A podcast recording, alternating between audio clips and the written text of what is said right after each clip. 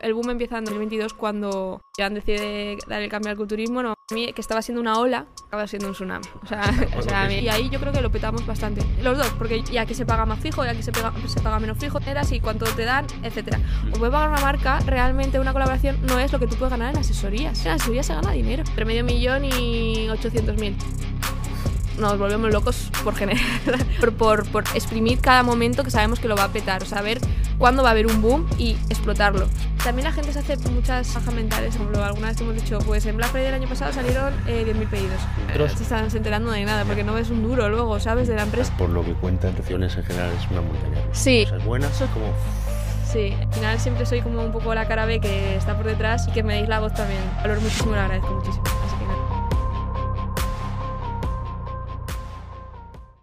Muy buenas a un nuevo episodio de Vivir del Fitness. Antes de decir quién es la entrevistada, sabéis que podéis vernos tanto en YouTube, escucharnos en Spotify, Apple Podcast y tenéis las redes sociales de Instagram y TikTok. Queremos dar la bienvenida a quién, Kevin. A Marta. Yo creo que muchos, muchos la conocerán y, y para los que no, pues bueno, creo que es una buena oportunidad para, para conocerte. Pues yo lo primero que tengo que decir es que muchísimas gracias. Me hizo mucha ilusión cuando me contactasteis. Y mm, nada, os estoy viendo, os estoy escuchando. Y nada, que soy muy ilusionada. A ver qué sale de aquí. Qué guay, muchas gracias. Bueno, para empezar, a mí me gustaría eh, que la gente te, pu- o sea, se pusiera un poco en situación ¿no? y conocerte un poco más. Entonces, cuéntanos un poco cómo empiezas tú a practicar deporte, porque yo sé que empiezas eh, con gimnasia artística y de ahí cómo terminas dentro de- del fitness que estás a día de hoy. Pues, a ver, el recorrido es bastante largo. Yo creo que empiezo haciendo gimnasia artística porque mis padres me veían que me movía mucho, que no podían estar todo el día conmigo y dijeron, vamos a apuntar a la niña que se mueve mucho, que es muy activa, a un deporte. Y el deporte era gimnasia porque el gimnasio estaba abajo de casa. Literalmente tardaba eh, dos minutos en llegar. Entonces empecé a hacer gimnasia, era una niña muy pequeñita, entonces a las entrenadoras les gusté y directamente me metieron al club. Y entrenaba, es heavy, tres horas y media todos los días, de lunes a miércoles, todas las tardes, de 5 a 8 y media, y estaba entrenando. Em, realmente cuando pasa el tiempo, eh, yo empiezo a crecer, yo soy alta, mido unos 70 y se dan cuenta de que realmente no soy, o sea, no, las cualidades no son tampoco tan buenas, pero yo entrenaba tres horas y media y estoy hasta los 12 años entrenando dos horas, o sea, tres horas y media todos los días. La verdad que la etapa de gimnasia eh, me dio muchísima disciplina, fue dura, o sea, no voy a mentir, la verdad que tuve unas entrenadoras bastante duras eh, y aprendí muchas cosas, aprendí a competir, aprendí a ser disciplinada, aprendí a fracasar, a que me salieran las cosas, a darme golpes y yo creo que por eso también a día de hoy soy así de constante. En los, a los 12 años em, decido cambiarme de disciplina y hago gimnasia aeróbica, que es otra modalidad de gimnasia que no es olímpica, que era muy divertida. Y pues igual, hasta los 16 años sigo haciendo gimnasia. eh, es otra modalidad, pero me lo paso súper bien, con una amiga que también se pasó de la artística a la, a la aeróbica y pues increíble. Em, y ya cuando empiezo el, instituto, o sea, la- el bachillerato, em, también por una lesión que estaba arrastrando y no, no terminaba de arrancar bien, eh, decido cambiarme a, a- Empiezo a hacer como gimnasia un poco más adulta en el sentido de entreno, pero ya tengo 16 años, ya me pongo a trabajar como, como entrenadora, empiezo a ayudar a mi hermano en algunas clases de algunos coles y todo esto, y empiezo ya a derivar la gimnasia un poco más pues, por la parte adulta. Em, y ya cuando, no sé cuántos años tendría, pero a lo mejor, no sé si serían 20 o así, em, yo seguía entrenando gimnasia, pero eh, nos cambiamos de club, de gimnasia y tal, y entonces dejó de poder entrenar en el gimnasio donde entrenaba siempre, y quería hacer un deporte que me derivara... em, pues, o sea, que tuviera las cualidades que tenía de la gimnasia, que tuviera la fuerza, el agarre, la flexibilidad, lo artístico, lo bonito. Y empiezo a hacer pole dance, que a mis padres no les gustó mucho en el primer momento, pero empiezo a hacer pole dance y compito en pole dance, eh, o sea, hice un campeonato de España, hice una Arnold Classic el de 2017, que ahí fue cuando yo ahí me enfrento por primera vez a todo el mundo del fitness, o sea, eso es increíble, ahora os contaré. Bueno. Em, entonces, bueno, pues compito en pole y todo el rollo. Y cuando yo estoy entrenando pole, em, empiezo a ver que mi físico des- se desarrolla súper guay, que me empieza a poner grande y fuerte de arriba, pero de abajo no. Yo me empiezo a ver el culo carpeta, empiezo a ver que las piernas se me empiezan a quedar muy finas. Y dije, hostia, eh, me tengo que apuntar al gimnasio y haz- yo qué sé, voy a hacer un poco de... Tren- compensar sí, un poco, compensar. claro, algo de tren inferior.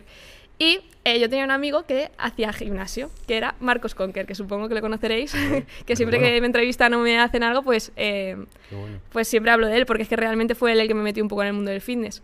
Eh, era un amigo del instituto, eh, habíamos coincidido en el instituto, o sea, habíamos estado sentados en francés juntos, eso es algo, pues eso, y él eh, tuvo un cambio físico muy grande cuando era pequeño y él estaba como súper metido dentro del fitness. Estaba súper metido en el mundo del fitness, en el Team Power Explosive y estaba Claro. súper metido en todo el ajo.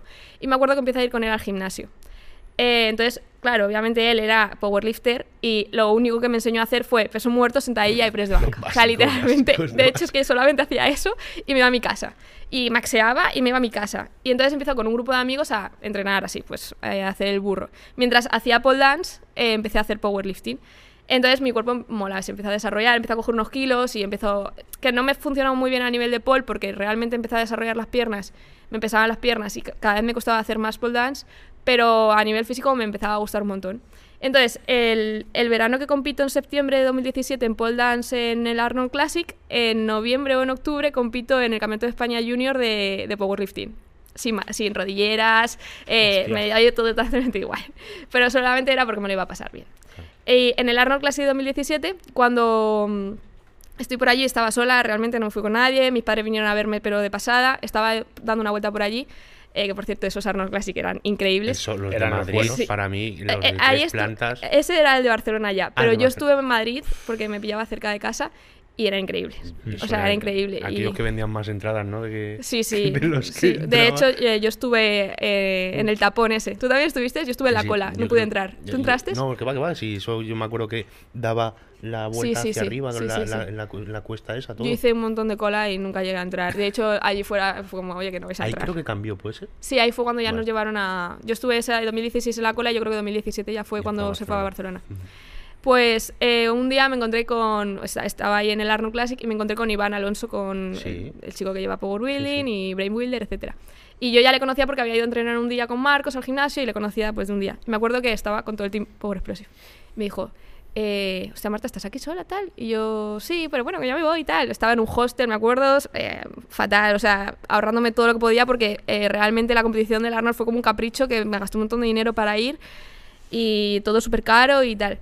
Em, vente con nosotros, tal. Y yo, qué va, qué va, qué vergüenza, qué vergüenza, ¿sabes? Todo el mundo, en plan, todo el mundo además que en ese momento estaba pegándolo en redes, o sea, Sí. Nico Baz, eh, es que me acuerdo incluso que estuvo Titan por ahí, estaba, o sea, un montón Sí, de era- gente. era una época sí, un stand de Procis enorme en ese, Sí, en- sí, o sea, eh, ese Arnold yo creo que fue el último así como súper tocho. Creo que estaba Espe también. Estaba Espe por sí, ahí, es que yo sí, recuerdo gente como... Yo era el momento en el que me estaba metiendo un poco en redes del fitness y empecé a ver a chicas, eh, pues eso, Lorena Unfit, yo creo que estaba en Ponte Más Fuerte o en un En stand de Ponte por Más ahí. Fuerte, sí, creo que- hostia. Fua, Sí, sí, e- espectacular.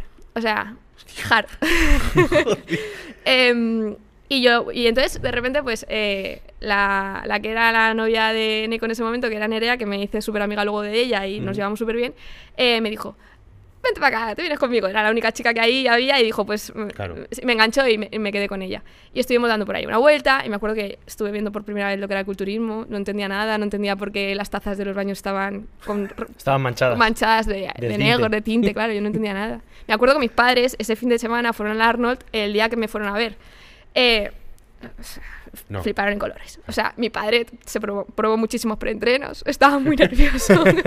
Iba haciendo Sí, Qué iba- bueno. De bíceps por ahí. No, era increíble. Mi madre no entendía nada. Me decía, pero ¿por qué hay chicas en tanga? Y yo, a ver, yo, claro, yo en ese momento no sabía nada de culturismo. Yo, tampoco lo entiendo. Y cuando las chicas que se ponen a posar, cuando se ponen para enseñar, pues eso, la cadena posterior, que se ponen a Sí. posar con el culo en pompa, mi padre no entendía nada. Eh, y yo tampoco. tam- y estuvo, pues yo que sé, estuve hablando con Eneco, me estuvo enseñando un poco, pues, quién competía, quién no. Ujú. Yo creo que ahí todavía las federaciones Estaban unidas aún. Sí, unidas. y yo creo recuerdo que Kim creo que compitió en uno de los, esos Sí. Arnold. yo en esa época no les seguía ni sabía nada de ellos. Pero bueno, mi primer eh, contacto con el fitness fue yo creo que en ese Arnold. Ujú. Compito en el, en el, posteriormente en el Campeonato de España de Powerlifting y me enamoró el Powerlifting, dejo un poco de lado el pole y, mm, y nada, y competí también en otro, en un Campeonato de Madrid, competí luego en un Campeonato de España, eh, creo que fue en Huelva o por ahí, y, y me lo pasé súper bien en esa época. Me lesioné un poco de la espalda, la verdad, y, y bueno, pues a partir de ahí de Powerlifting y todo esto, Ya empezaste. o sea, empecé a meterme dentro del mundo del fitness. Y, y esa transición de, digamos, porque te dedicabas antes a la gimnasia, Sí. ahora a- al fitness como tal, Sí. además a- no al culturismo, sino al fitness en global, ese cambio de trabajo, ¿no? Ese Sí. cambio de, de decir, bueno, pues de esta rama paso a esta rama, ¿cómo fue esa transición? Pues yo, esto lo he hablado con mi hermana alguna vez, para mí eh, la cuarentena fue como que te meten en un bote, te agitan y sales y no sabes dónde estás. Sí. Pues me pasó eso. O sea, yo cuando... Es curioso porque... em, justo en enero de 2020, ¿no? Que fue la cuarentena, eh, yo conocí a Joan. Eh, estaba trabajando de entrenadora de gimnasia, a lo que me dedicaba yo, que además yo tenía unos grupos espectaculares de niños, era increíble, me lo pasaba súper bien. Y joder, eh, o sea, yo cobraba muy bien porque yo cobraba por niño, tenía un montón de niños Claro. y cobraba súper bien para trabajar por las tardes. O sea, yo estaba living la vida 100%, acababa de terminar la uni, va. Y yo había estudiado nutrición. Pero no veía la nutrición como un trabajo como tan de presente. Era como, bueno, sí, en un futuro a lo mejor pues sacarme una plaza en un hospital. Yo siempre pensaba como sacarme algo más clínico Sí. por el, para compaginarlo con la gimnasia, que era mi pasión 100%. Entonces, eh, en marzo, que fue cuando empezó todo el tema de la cuarentena, yo estaba conociendo a Joan, ya llevábamos dos meses y tal, me cerraron los coles, porque pues coronavirus, coronavirus tal, no sé qué, no sé cuánto, y cierran los coles. Y yo me acuerdo que dije, hostia, me cierran los coles, no tengo trabajo durante dos semanas, y dije, eh, me voy a ver las fallas, como si, eh, como si las fallas se fueran a hacer. y eh, claro, va, va, vamos, a, vamos a Valencia tal. Fuimos a Valencia y nos encerraron. Sí. Y entonces, a partir de ahí, eh, me quedo sin trabajo, me quedo sin ingresos. em, se abre PB Studio, eh, se abren asesorías de PB Studio. Obviamente, se hace falta una figura de nutrición. Y yo dije, no voy a ser tonta y esto no lo voy a desaprovechar, obviamente. Claro. Eh, necesitaban una figura. Me dijeron, si quieres ser tú, eh, contamos contigo. Si no quieres, lo entendemos y no hace falta que tal. Y fue como, la verdad que me daba mucha vergüenza porque era el momento en el que hacíamos vídeos para el canal de PB Studio, tal, y me daba mucha vergüenza y también tenía como un poco de síndrome del impostor porque obviamente no me había dedicado a la nutrición.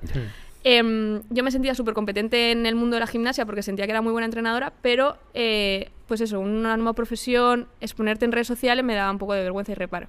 Pero me tiré a la piscina. Dije, mira, no tengo ingresos, la verdad, que necesito Claro. hacer algo. Y así fue como empecé.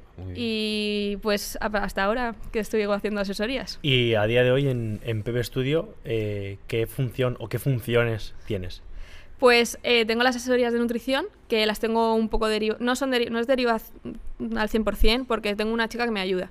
Lo tenemos súper bien organizado y pues si tengo un vuelo, si estoy aquí, eh, si tal, eh, ya está contestando las asesorías y entre Qué las dos lo llevamos y la verdad que es una gozada. O sea, es mm, la mejor decisión casi por obligación que he hecho. Eso es algo que a- aquí hemos tocado mucho ese tema y, Mm. y él y yo defendemos de que en general, ¿no? Cuando quieres ampliar un comercio, una empresa, sea un bar incluso, ¿no? Sí. O sea, cualquiera, eh, cualquier trabajo, debes de delegar si quieres ampliarlo, si no, pues realmente tienes un inicio y un final Sí. Sí. por tus horas y por tal. Esa, ese, esa decisión te costó Pa, 100%. Y eh, fue gracias a que es una amiga muy cercana a mí, que también ha estudiado nutrición, tiene su tal.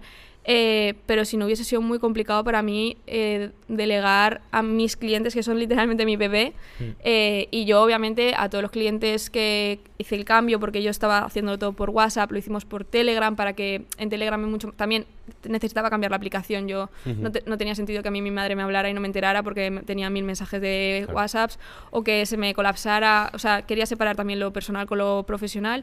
Entonces, Telegram al final también me sirvió como herramienta para, eh, pues es otra parte, eh, por ahí tengo mis asesorías, pero joder, poder meterte a WhatsApp y que si el gestor te ha dicho, escúchame que falta esta factura, eh, Sí. no se te pase, ¿sabes?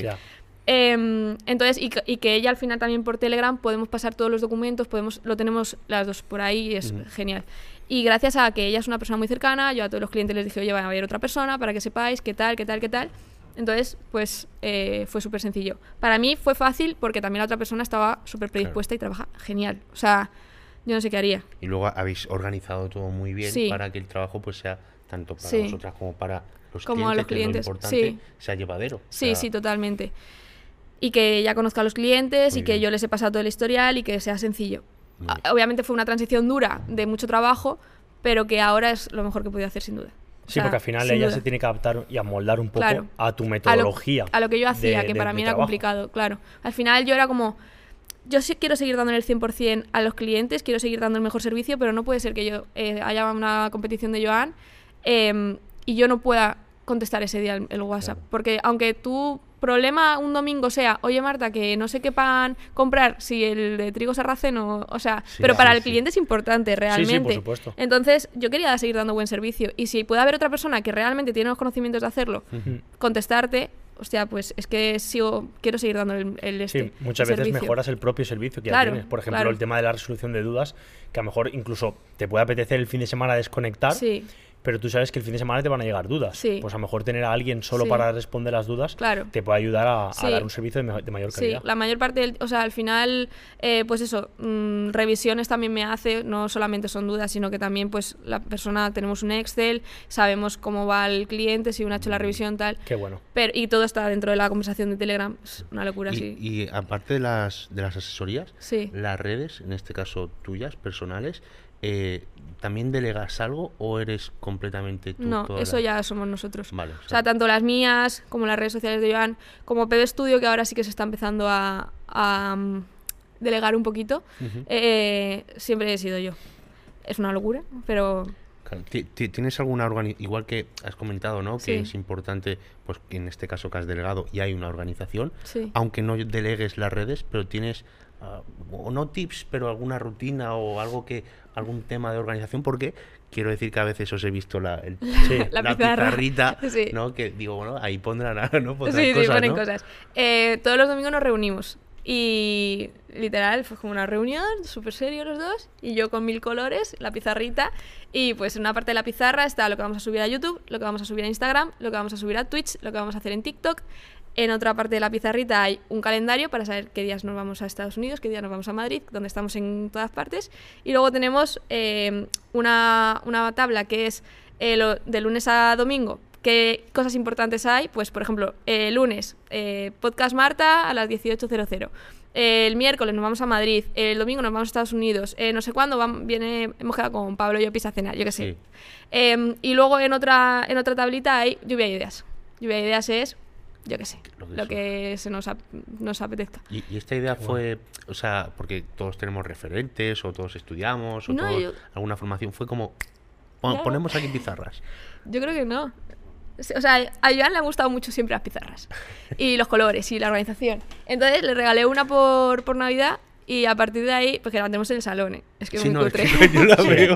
a veces. es muy cutre. O sea, pero nos despertamos y la vemos, para que no se nos olvide. Es enorme. es que tiene Sí, que sí, es enorme. sí. Y se da la vuelta. Con- ¿Consideras que para, para llegar a, a, digamos, al éxito que, que tenéis ¿no? actualmente ambos, eh, se necesita sí o sí un- una organización así? O sea, puede ser, sobre todo si. Yo creo que si hay tantas cosas, ¿no? O sea, a lo mejor yo el otro día, por ejemplo, estuve viendo el podcast de Sofía Maudos y decía, yo subo las cosas, es, en plan, natural, ¿sabes? Sí. En plan, me ha llegado un pedido de no sé qué y lo enseño porque tal.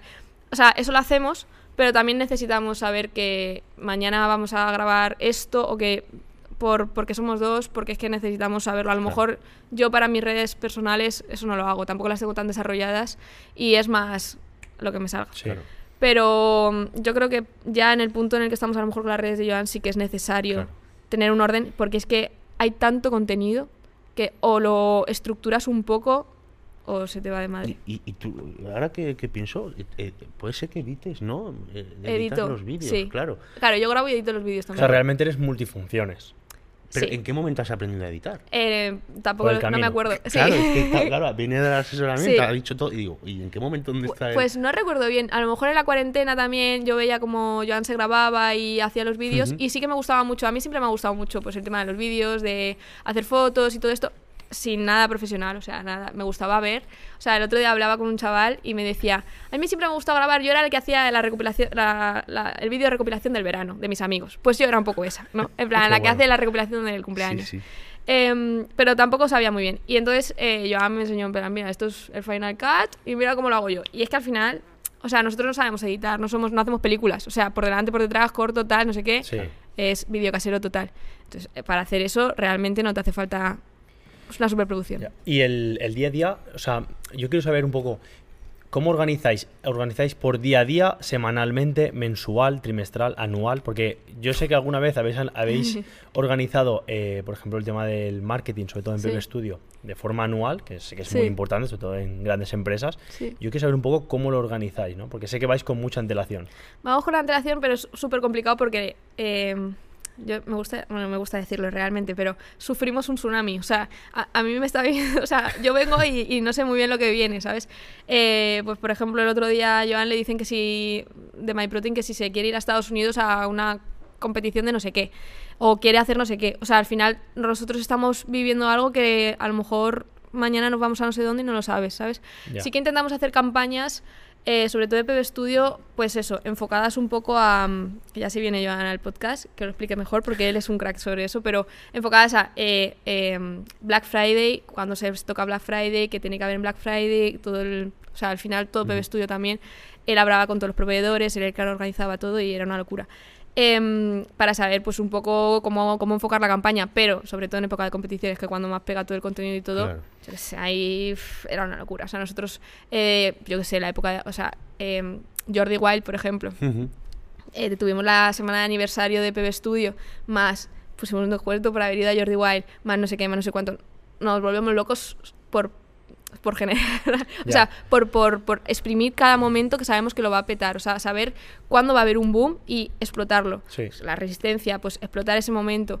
Eh, a ver, es que no somos tampoco, o sea, es ser un poco pillo, o sea, Claro, saber es que el yo- momento. A, a mí lo que hemos comentado antes fuera, fuera de cámara, a mí lo que me encanta es el hecho de todo lo que hay detrás, ¿no? Sí. Que yo en este caso a lo mejor veo vuestras historias, o- pero es que digo, es que hay mucha, mucho detrás. O sea, Sí. la gente a lo mejor puede ver solo un reel, Eh, un viaje, un- ay, qué bien se lo pasan.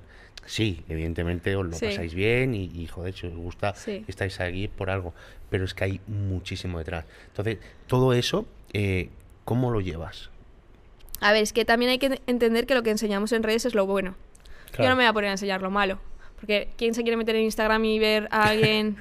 Sí. O sea, entiendo a la gente que lo hace y yo muchas veces eh, sí que veo chicas, pues eso, joder, estoy jodida, no sé qué, no sé cuánto, y digo, su, su coño, ¿sabes? En plan, qué guay que lo enseñe y me parece súper sano. Pero es verdad que a mí, por ejemplo, no me nace, me encantaría que me naciera, sobre todo para que la gente vea un poco lo que hay, pero no me nace todavía expresar Claro. así. Em, entonces, obviamente, sí, de- detrás de un viaje está súper guapo haber ido con Urs o haber estado con Derek grabando, pero lo que la gente no sabe es que eh, después de estar eh, grabando un día entero en Tampa, te tienes que poner a editar para que al día siguiente salga porque hay un cambio horario y tú lo quieres tener hasta ahora y, y estás toda la noche editándolo para que salga y, pues yo qué sé, yo en Las Vegas, por ejemplo, eh, cuando fue el Mister Olimpia, me desperté a mitad de noche para subir el vídeo, para ser la primera que subía el vídeo. Claro, o sea, además, por la, por la diferencia, por la diferencia horaria. Eh, y porque también estamos muy locos. O sea, al final nosotros queremos, solo pensamos que el contenido, nosotros triunfamos porque el contenido es inmediato. Ya. O sea, sabemos y somos conscientes de que esa es la, lo- clave. Sí, es la clave. Y por lo que hemos. Y, y- y ahora en España vamos a grabar con Fede y al día siguiente está el vídeo. O esa misma tarde, ¿sabes? O sea, la gente se ha puesto las pilas y la gente sabe la inmediatez y la Sí. importancia de la inmediatez. Pero eh, como hemos sido los primeros en hacerlo, sabemos, o sea, es súper importante. Bueno, yo recuerdo, creo que yo aún no me dedicaba a las redes y fui a un Arnold, que creo que fue el primer Arnold que te vi que viniste de, de, de Australia, de, esta- perdón, de Estados 2018. Unidos, que, que fue donde os grabasteis tanto. Creo que hacíais eso, ¿no? Claro. Era editar, Joan y grabar, Jorge grababan y como- editaban, o sea, grababan, editaban y subían al día siguiente. Y por eso era, es que si tú te vas, esto es algo que nosotros hablamos un montón. Tío, tú has competido el domingo. Si no subes el lunes el vídeo como más tarde, o sea, Sí. a nadie, o sea, ya todo el mundo ha visto en Instagram. Sí, ya, has visto cómo has ahora no se quedado. puede, pero eh, sabes a lo que me refiero. Sí. No, o sea, sí que es cierto que ahora con los problemas de grabar y los campeonatos va a ser mucho más difícil. Eso realmente es una putada para, para el tema del creador de contenido. Es muy Porque al es final, una putada grande. a mí mismo, por ejemplo, que yo soy bastante, bueno, somos bastante seguidores del propio culturismo, a mí ya no me engancha. Porque yo ya sé cómo has quedado, incluso Y has porque subido a lo tam- mejor y la porque- foto de la comparativa. Y, por, y porque hay tres que ya te han subido la redacción pirateándote el streaming. Sí, totalmente. ¿no? Y, y has reposteado 12 historias y Claro. pero bueno, son cosas que son normativas y, y pues hay ya que está, hay pero bueno, pero sí, hay- a lo mejor habría que darle una vuelta. Yo- pero, pero, pero bueno, ¿sabes? Sí, sí, Eh, sí, sí, sí. que... mm, Pero lo que te digo, a lo mejor te vas, nosotros que no fuimos con Urs, yo ya iba, estábamos en el taxi y estaba exportando todo lo- el vídeo para sacar un Reels, ¿sabes?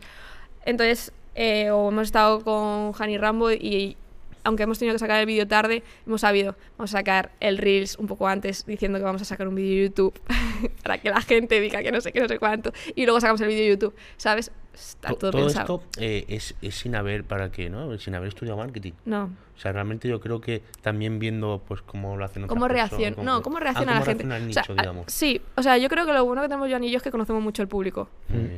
Eh, entonces, y que mm, eh, yo, por ejemplo, he visto mucho YouTube de pequeña, él también. Hemos visto mucho YouTube, hemos visto mucho cómo se tienen que hacer las cosas. Eh, también hacemos lo que nos gusta. Pues a mí, por ejemplo, en- no es que no me gusten, pero no me llama tanto la atención un vídeo de hoy entrenamiento de brazo, eh, voy a hacer eh, bíceps porque no sé qué, pero llevas al filmmaker, te lo metes al gimnasio, empiezas el entrenamiento de brazo y cuando termina el entrenamiento se va. Tío, no, o sea, yo soy consciente de que nosotros hemos triunfado gracias a que hemos grabado, se despierta por la mañana con la legaña que ya te está diciendo buenos días, eh, no sabe- Más blog. Claro, un blog. O sea, y, y la vida en general de un culturista, de un Mm. tío que pesa muchísimo eh, y que hace tal, ¿sabes? Y que, pues sí, pues sube las escaleras y, y te va medio ahogado porque acaba de entrenar pierna y no sé qué. Pero es que eso es lo que triunfa. O sea, la naturalidad esa. Que sí, que te hace un entrenamiento de brazo y tal. Vale, pero no vas a enganchar tanto, no vas a tener tanta tanto fandom Sí, que sí, tenemos sí, sí, sí. que, o sea, que es una locura. No, tanta cercanía. Sí, quizás, a lo mejor no le muestras tanta cercanía a la gente. Em, y ya no me acuerdo por qué me Que- preguntáis. no, o sea, yo, yo lo que lo que, que queríamos saber en este caso es el hecho de que ahora que bueno, pues como comentas de que no paráis para Sí. arriba, para abajo, eh, en qué momento también eh, porque esto es muy importante, sobre todo para vivir del fitness como tal. ¿Hay algún momento eh, o sacas algún momento para ti personalmente? Vale, es complicado. Em, sí, porque supongo que es, es necesario un poco es, ese reset para volver a... eh, ahora estoy, que uno estaba hablando fuera de cámaras, estoy em- ap- aprendiendo a gestionar eh, todo un poco y sí que es cierto que mm, pues estoy yéndome a hacer clases o salgo y en, el cardio te pones un podcast o no sé qué.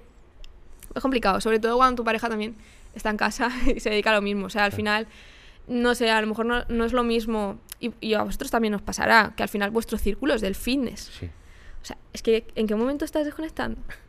Yo por suerte tengo un Tu muy pareja- buen entorno. Y, Bueno, y tu me- pareja no se, no se dedica, ¿no? Al fitness. O sea, le No. gustará, pero no se dedica. Entonces tú llegas a tu casa y dices, guau, cariño, eh", y te dice ella, pues yo en el trabajo, o yo estudiando, o Eso yo no es. sé qué, y te habla otra cosa. Eso es. Pero Incluso mis propios es amigos de toda la vida, yo gracias a Dios todavía Lo los mantengo. claro. Y yo cuando voy con ellos, eh, cuando estoy en época de competición y me preguntan, les digo, no me No me preguntéis de la hables". competición. ya. Resumen, estoy jodido. Sí. Sigamos adelante. O sea, Sí. vamos a hablar de otras Eso cosas. es algo que yo creo que con, con el tiempo vas aprendiendo y cuando tanto quedamos Sí. él y yo, o quedamos con Estepa, o co- quedo con... Hablar de otras cosas. De Sí. verdad. Sí. O sea, oye, ¿cómo está Inma del... o cómo- Me Sí. encanta mejor, incluso si hablo Sí. con algún chaval, alguna... Sí. Me encanta hablar de otras cosas, ¿no? Que no sea sí. solo fine, porque claro, Sí. te dedicas plenamente a Nosotros, ello. eh, a ver, realmente círculo dentro del culturismo así, a lo mejor pues sí que, eh, pues eso fue de Pablo, yo pienso que nos llevamos súper bien con ellos y tal, pero eh, yo en Valencia realmente, como os digo, me vine a vivir aquí después de la cuarentena y todo eso, realmente no tengo círculo de amigos, pero cuando me junto con,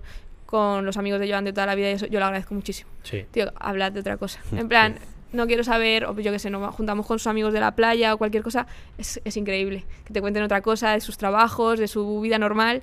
Eh, yo lo agradezco también, ¿eh? Claro. Despejarte y tener otro rato. Sí. Pero, mm, bueno, Yo quería preguntarte un poco eso que has comentado antes de que ahora os viene un tsunami. Bueno, yo creo que el tsunami viene llevando, o sea, Sí, viene viniendo lleva un año desde hace tiempo. Yo quiero preguntarte, ¿todo ese estrés lo sufres mucho? Y, y si lo sufres, ¿cómo lo gestionas? Pues, a ver, tengo épocas y tengo rachas. Sí que es cierto que las, los periodos de competición siento como una responsabilidad muy grande con todo el contenido. Ahora estoy más tranquila. Tengo, o sea, y gracias a también haberme despejado del tema de asesorías un poco más, no siento tanta presión de, hostia, estoy fallando al equipo, estoy y tal. Siento que estoy mucho más tranquila.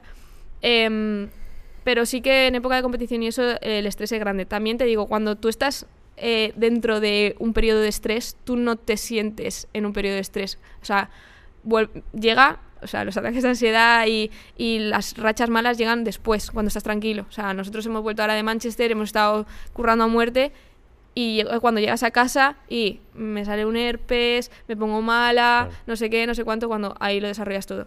A nivel eh, físico, eh, pues somatizo muchísimo, o sea, realmente orzuelos, herpes, no sé qué, eh, me pongo enferma, es un problema grande, pero luego a nivel psicológico, eh, pues tengo que decir que por primera vez en mi vida he empezado a hacer terapia y voy a intentar gestionarlo mejor. Sobre bueno. todo porque mi problema, sobre todo, que cuando entro en colapso es que quiero abandonar. O sea, yo para mí es como, mira, mejor, eh, yo qué sé, pues a lo mejor, eh, yo qué sé, ha pasado algo, tengo, eh, tuvimos un problema en un vídeo, se nos escapó un frame, por ejemplo, yo lo pasé fatal y para mí la solución era desaparecer. O sea, irme.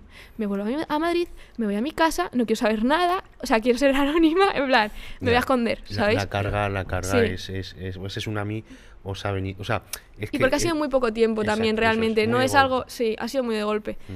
Y eh, eso es lo que te hablaba, hablaba antes con, contigo, que eh, tú no estás hecho tampoco para que. mm, Para que eso, pues. El problema que estamos teniendo también ahora es que de repente pues, se nos presenta gente en casa. eh, joder, es que es, es, heavy, es- no, Sí. no te enteras, no entiendes por qué. Y es que es, es atractivo turístico, o sea, vienen todos los sábados y todos los domingos, eh, o los festivos, o tal. Yo no sé gestionar eso. O sea, o a mí me enseñas a gestionarlo, o no, yo no estoy preparada, no, te- no- no muy sé cómo hacerlo. acudir a, a- y, y es que lo he defendido toda mi vida, acudir a, un especialista, que en este caso es un psicólogo, yo también acudo, y, y para mí es que eh, creo que esto, pero ya no solo te dediques al fitness, te puedes dedicar a un taller de chapa y pintura, Sí. como Sí, cualquier sí. cosa, Sí. pero para gestionar esas emociones que quizás pues no sabes gestionar, o esos momentos que, que bueno, pues te pasan durante, durante el día, y qué pasa aquí, ¿no? Pues es que para mí es súper importante para avanzar. Eh, algo que siempre como yo si- siempre me he sentido muy orgullosa porque yo me, me he visto siempre muy muy estable en plan en el sentido de que joder eh, actuaba muy muy con los hechos, o sea, con las cosas que hacía actuaba bastante estable tal pensaba muchas cosas pero a partir de todo el boom sí que es cierto que no o sea hay, hay cosas que digo hostia es que no estoy reaccionando pues como os digo en qué momento quiero abandonar si me encanta lo que hago si me encanta o sea en qué momento pero es que me frustro y no quiero saber nada más Eh, En ese, en ese boom, porque todos sabemos que ese tsunami pues os ha causado más trabajo, Mm. por ende, a nivel económico, pues eh, todo crea un, un beneficio. Sí. Eh, digamos, eso también nos ha causado quizás un eh, hay que saber gestionar bien esto, ¿no? Pues igual que sabéis gestionar ahora y organizar bien el trabajo, esas emociones, o sea, Sí. esos momentos que os puedan pasar, los vídeos, etcétera. Eh, ¿Hay algún aprendizaje o habéis eh, gestionado de alguna manera también eso, ¿no? Pues sabéis que hoy en día, lo que hemos comentado antes, ¿no? Fuera de cámara, puedes estar aquí, Sí. pero tienes que tener los pies en el suelo Sí. para que esos que estás cosechando, o sea, estás eh, recogiendo, bueno, pues esté ahí. Yo, eh, por suerte, creo que los dos, tanto Joan como yo, venimos de familias bastante humildes. O sea, él ha tenido una educación bastante guay también con el dinero. Y, y yo vengo de una familia súper humilde que realmente ha- no- nunca me ha faltado de nada, lo típico, nunca me ha faltado de nada, pero bueno, tampoco muy grandes lujos. eh, Sí, la sí, sí, ropa eh, la heredas. Pero. mm, Y, y entonces eso yo creo que es lo que te hace estar con los pies en el suelo. Mm. Eh, sí, está generando dinero, pero muchas veces también, eh, sí, la empresa se ve que se genera mucho dinero, pero es el dinero de la empresa. O sea, realmente ese dinero se va a volver a reinvertir, ese dinero está para que la empresa siga creciendo y tal. Eh, a nivel personal, ¿se puede ganar mucho dinero? Eh, sí, pero bueno, yo qué sé. O sea, por ejemplo, nosotros lo hemos invertido en la casa, que la casa es Claro. increíble, súper bonita, pero ha sido pasta que se pone, Y ¿sabes? aparte Sí. que hay, eh, hay mucho gasto cuando te dedicas También, a las redes, para claro. moverte, para eh, crear un contenido de calidad, que Sí. es una nueva cámara, que Sí, bueno, mil cosas, sí, ¿no? sí, hay mucha... todo el tema de viajes, el al final, Sí, los viajes, Estar dos todo. meses en Estados Unidos es es, una locura. realmente Nosotros- caro. Los tres meses que estuvimos en Estados Unidos, que estábamos en Nueva York, que estábamos en una casa, un cuchitrín. O sea, yo lo hablo con Joan muchas veces, era un cuchitrín. La, la de la mesita que hacía... Sí, era horrible. Pero que había bichos. Es que, claro, es lo que te digo, no, no, no me enseñan lo malo. Pero en la casa había Hostia, bichos. Em, y abajo vivía una familia india y cocinaban con especias súper fuerte y olía a la casa, era horrible. Íbamos al gimnasio y olíamos, vamos. A curry. eh, Azufre, sí, sí. que a lo mejor era, era horrible. Había un perro obeso que estaba muy mayor y se nos ponía en la puerta y muchas veces no podíamos ni salir de casa Madre porque había un mía, perro tío. obeso y si no estaba el perro era una abuela que estaba rezando. O sea, era, era increíble. Pero ninguno de los dos nos quejamos esos tres meses de la casa. O sea, a lo mejor ahora, sabiendo que tenemos más dinero, que tenemos más eh, posibilidades de coger y pirarnos a otro sitio, nos quejamos más, ¿sabes? En plan, decir... Pero en esos tres meses que era, fue, fue como una inversión grande, íbamos a Estados Unidos y tal, y ya en ese momento nos gastábamos a lo mejor cada uno 6.000 pavos en estar viviendo allí. O sea, el Airbnb, el gimnasio, la comida que es súper cara, tal. El coche, que tienes que moverte en coche. O sea, a lo mejor eran seis, o sea, que sí, que Sí, nos sí, fuimos a que- Estados Unidos, que qué guay, qué tal, pero vete, ¿sabes? Claro. Eh, y asume el- el- la pasta, que parece que es muy fácil. No, pero claro, fácil. o sea, aunque, aunque se genere también una inversión por otro lado, pero ese, como has comentado, ¿no? Que ahora quizás que, bueno, pues se genera un poquito más, a lo mejor pues bueno, nos quejamos o Sí. me voy aquí allá. O te puedes mover. Te puedes mover. Eh, hab- hab- habéis normalizado, porque esto es algo que, que te comenté antes, ¿no? Que yo creo que esos pensamientos nos pasa a todos. De que a veces yo hablo con Kevin, que es una, de la- una de las únicas personas que hablo de dinero, pero porque sabéis cómo, cómo es esto hoy en Sí. día. Eh, Si lo mejor- sabe otro, ya lo sabe todo el mundo. no, y que a lo mejor hay muchas o envidias o, Mm. o mil cosas. Sí. En vez de uno motivarse al otro, es como, "Ah", o ya coge y se lo dice, Sí. bueno, Sí, mil sí. cosas. Entonces, eh, hay meses, pues bueno, pues que generas más, meses que menos, que por qué, el que no sé qué. Sí. ¿Habéis normalizado, digamos, el generar eso? Porque claro, eh, realmente en España, cuando tú te vas al sueldo medio de un español, Es heavy. Sí. O sea, yo lo hablo, yo los primeros meses que empecé a cobrar más, me acuerdo que eh, le- se lo enseñaba, o sea, mis padres flipaban. De hecho, mis padres me decían que qué estaba haciendo. en plan, eh, ¿tú estás segura? Tal, eh, el tema autónomo lo está llevando bien, todo, tal. No, no, no lo llegan a entender, joder, es que eh, mi padre se levantaba a las 5 de la mañana para trabajar, llegaba a las 7 de la tarde reventado de estar con un camión y, tío, no cobra no cobra lo que cobras tú, ni Sí, de sí, coña, no. ¿sabes? Ni un médico, ni, ni de verdad, ni No, gente. y que y tampoco es por quitarle valor, o sea, no quiero decir que no se cobre lo que se tiene que cobrar, joder, porque también trabajamos, esto es súper funable, pero es verdad que al final esto estás cobrando lo que generas. Sí, y es lo que hay, o sea, o y ya está. yo creo que no es una... Eh, Bueno, No, ya, además, pero es como súper funable que los eh, influencers, que no me considero tampoco, eh, digan, nada, sí, pero yo te cobro mucho, pero me lo merezco. No. Yo Eh, creo que No, de- obviamente, de, lo que has comentado y todo lo que se sufre Sí. detrás y las horas invertidas, eh, el que, pues eso, lo que te comentaba antes, de que ya no, tú ya no tienes un viernes, claro. Tú ya Sí, no, sí. ay, es festivo, es festivo.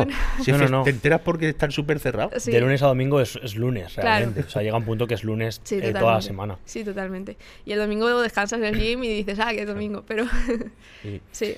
Y utilizas en, en, en, en estas redes a modo personal, ¿eh? Sí. a modo personal tuyo, eh, también quieres avanzar, digamos, de, de Sí. esa manera.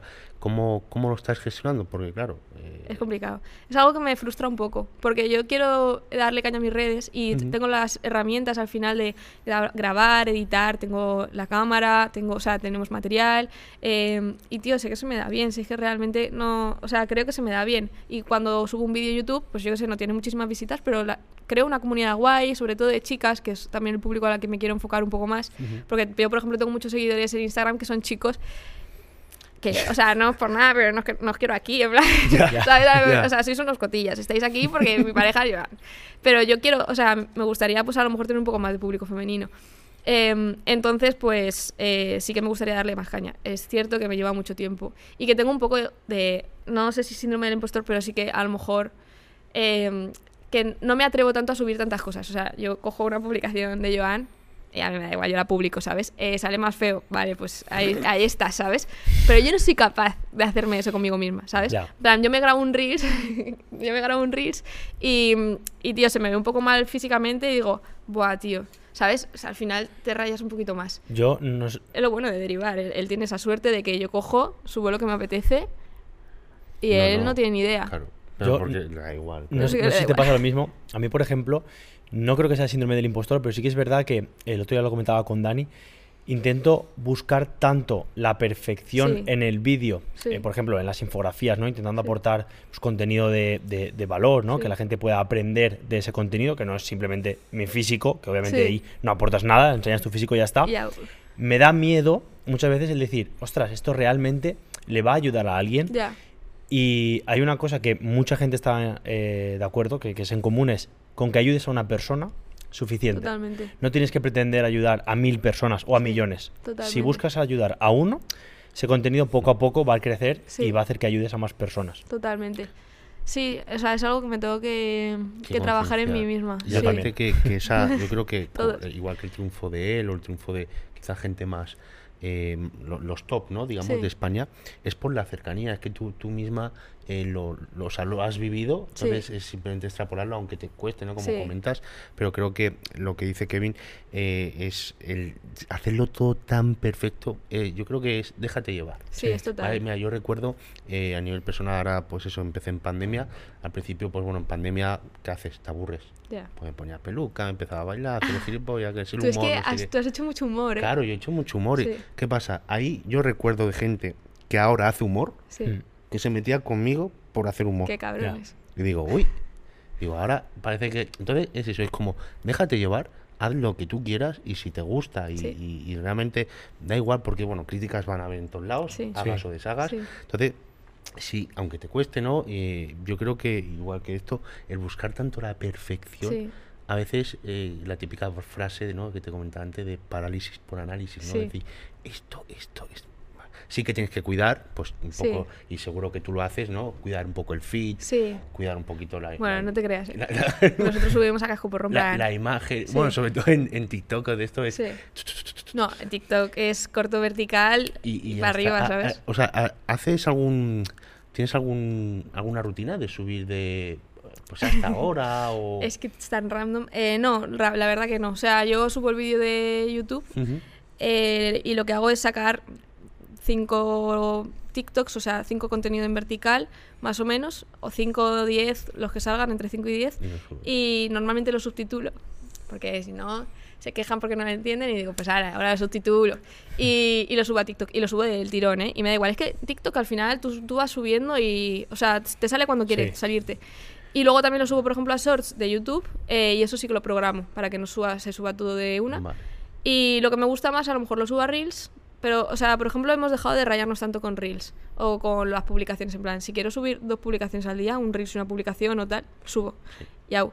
Es que Instagram está premiando la subida de contenido, Sí, está ya premiando que el- eh, la gente esté dentro de, de la publicación, que, pues eso, que al final Sí, sí. de un de un carrusel eh, haya retención de audiencia, entonces se Si subía. tuvieras, si tuvieras que elegir una red social, por ejemplo, para crecer en una marca personal, Buah, yo empezaría por TikTok. O sea, yo, si quieres vivir del fitness, em, empezaría por TikTok, sin duda. Y creo que ahora la gente está pe- empezando por TikTok, eh, lo está petando. Pa- Pasa que este- estas redes eh, a mí me... me, me- Es complicado porque no, no, no creas comunidad, pero para eso luego vas a estar derivando a otras redes. Lo bueno que tiene TikTok es que tienes un botón en el que vas a derivar directamente a Instagram o a YouTube, donde tú Sí, quieras. sí. Entonces, yo me centraría 100% en TikTok y en subir muchas cosas en TikTok. Yo ahora sigo a chicas que lo están petando en TikTok, espectacular. Ah, pero hay como una penalización a veces, ¿no? Porque yo creo que TikTok todos empezamos Ya. pandemia.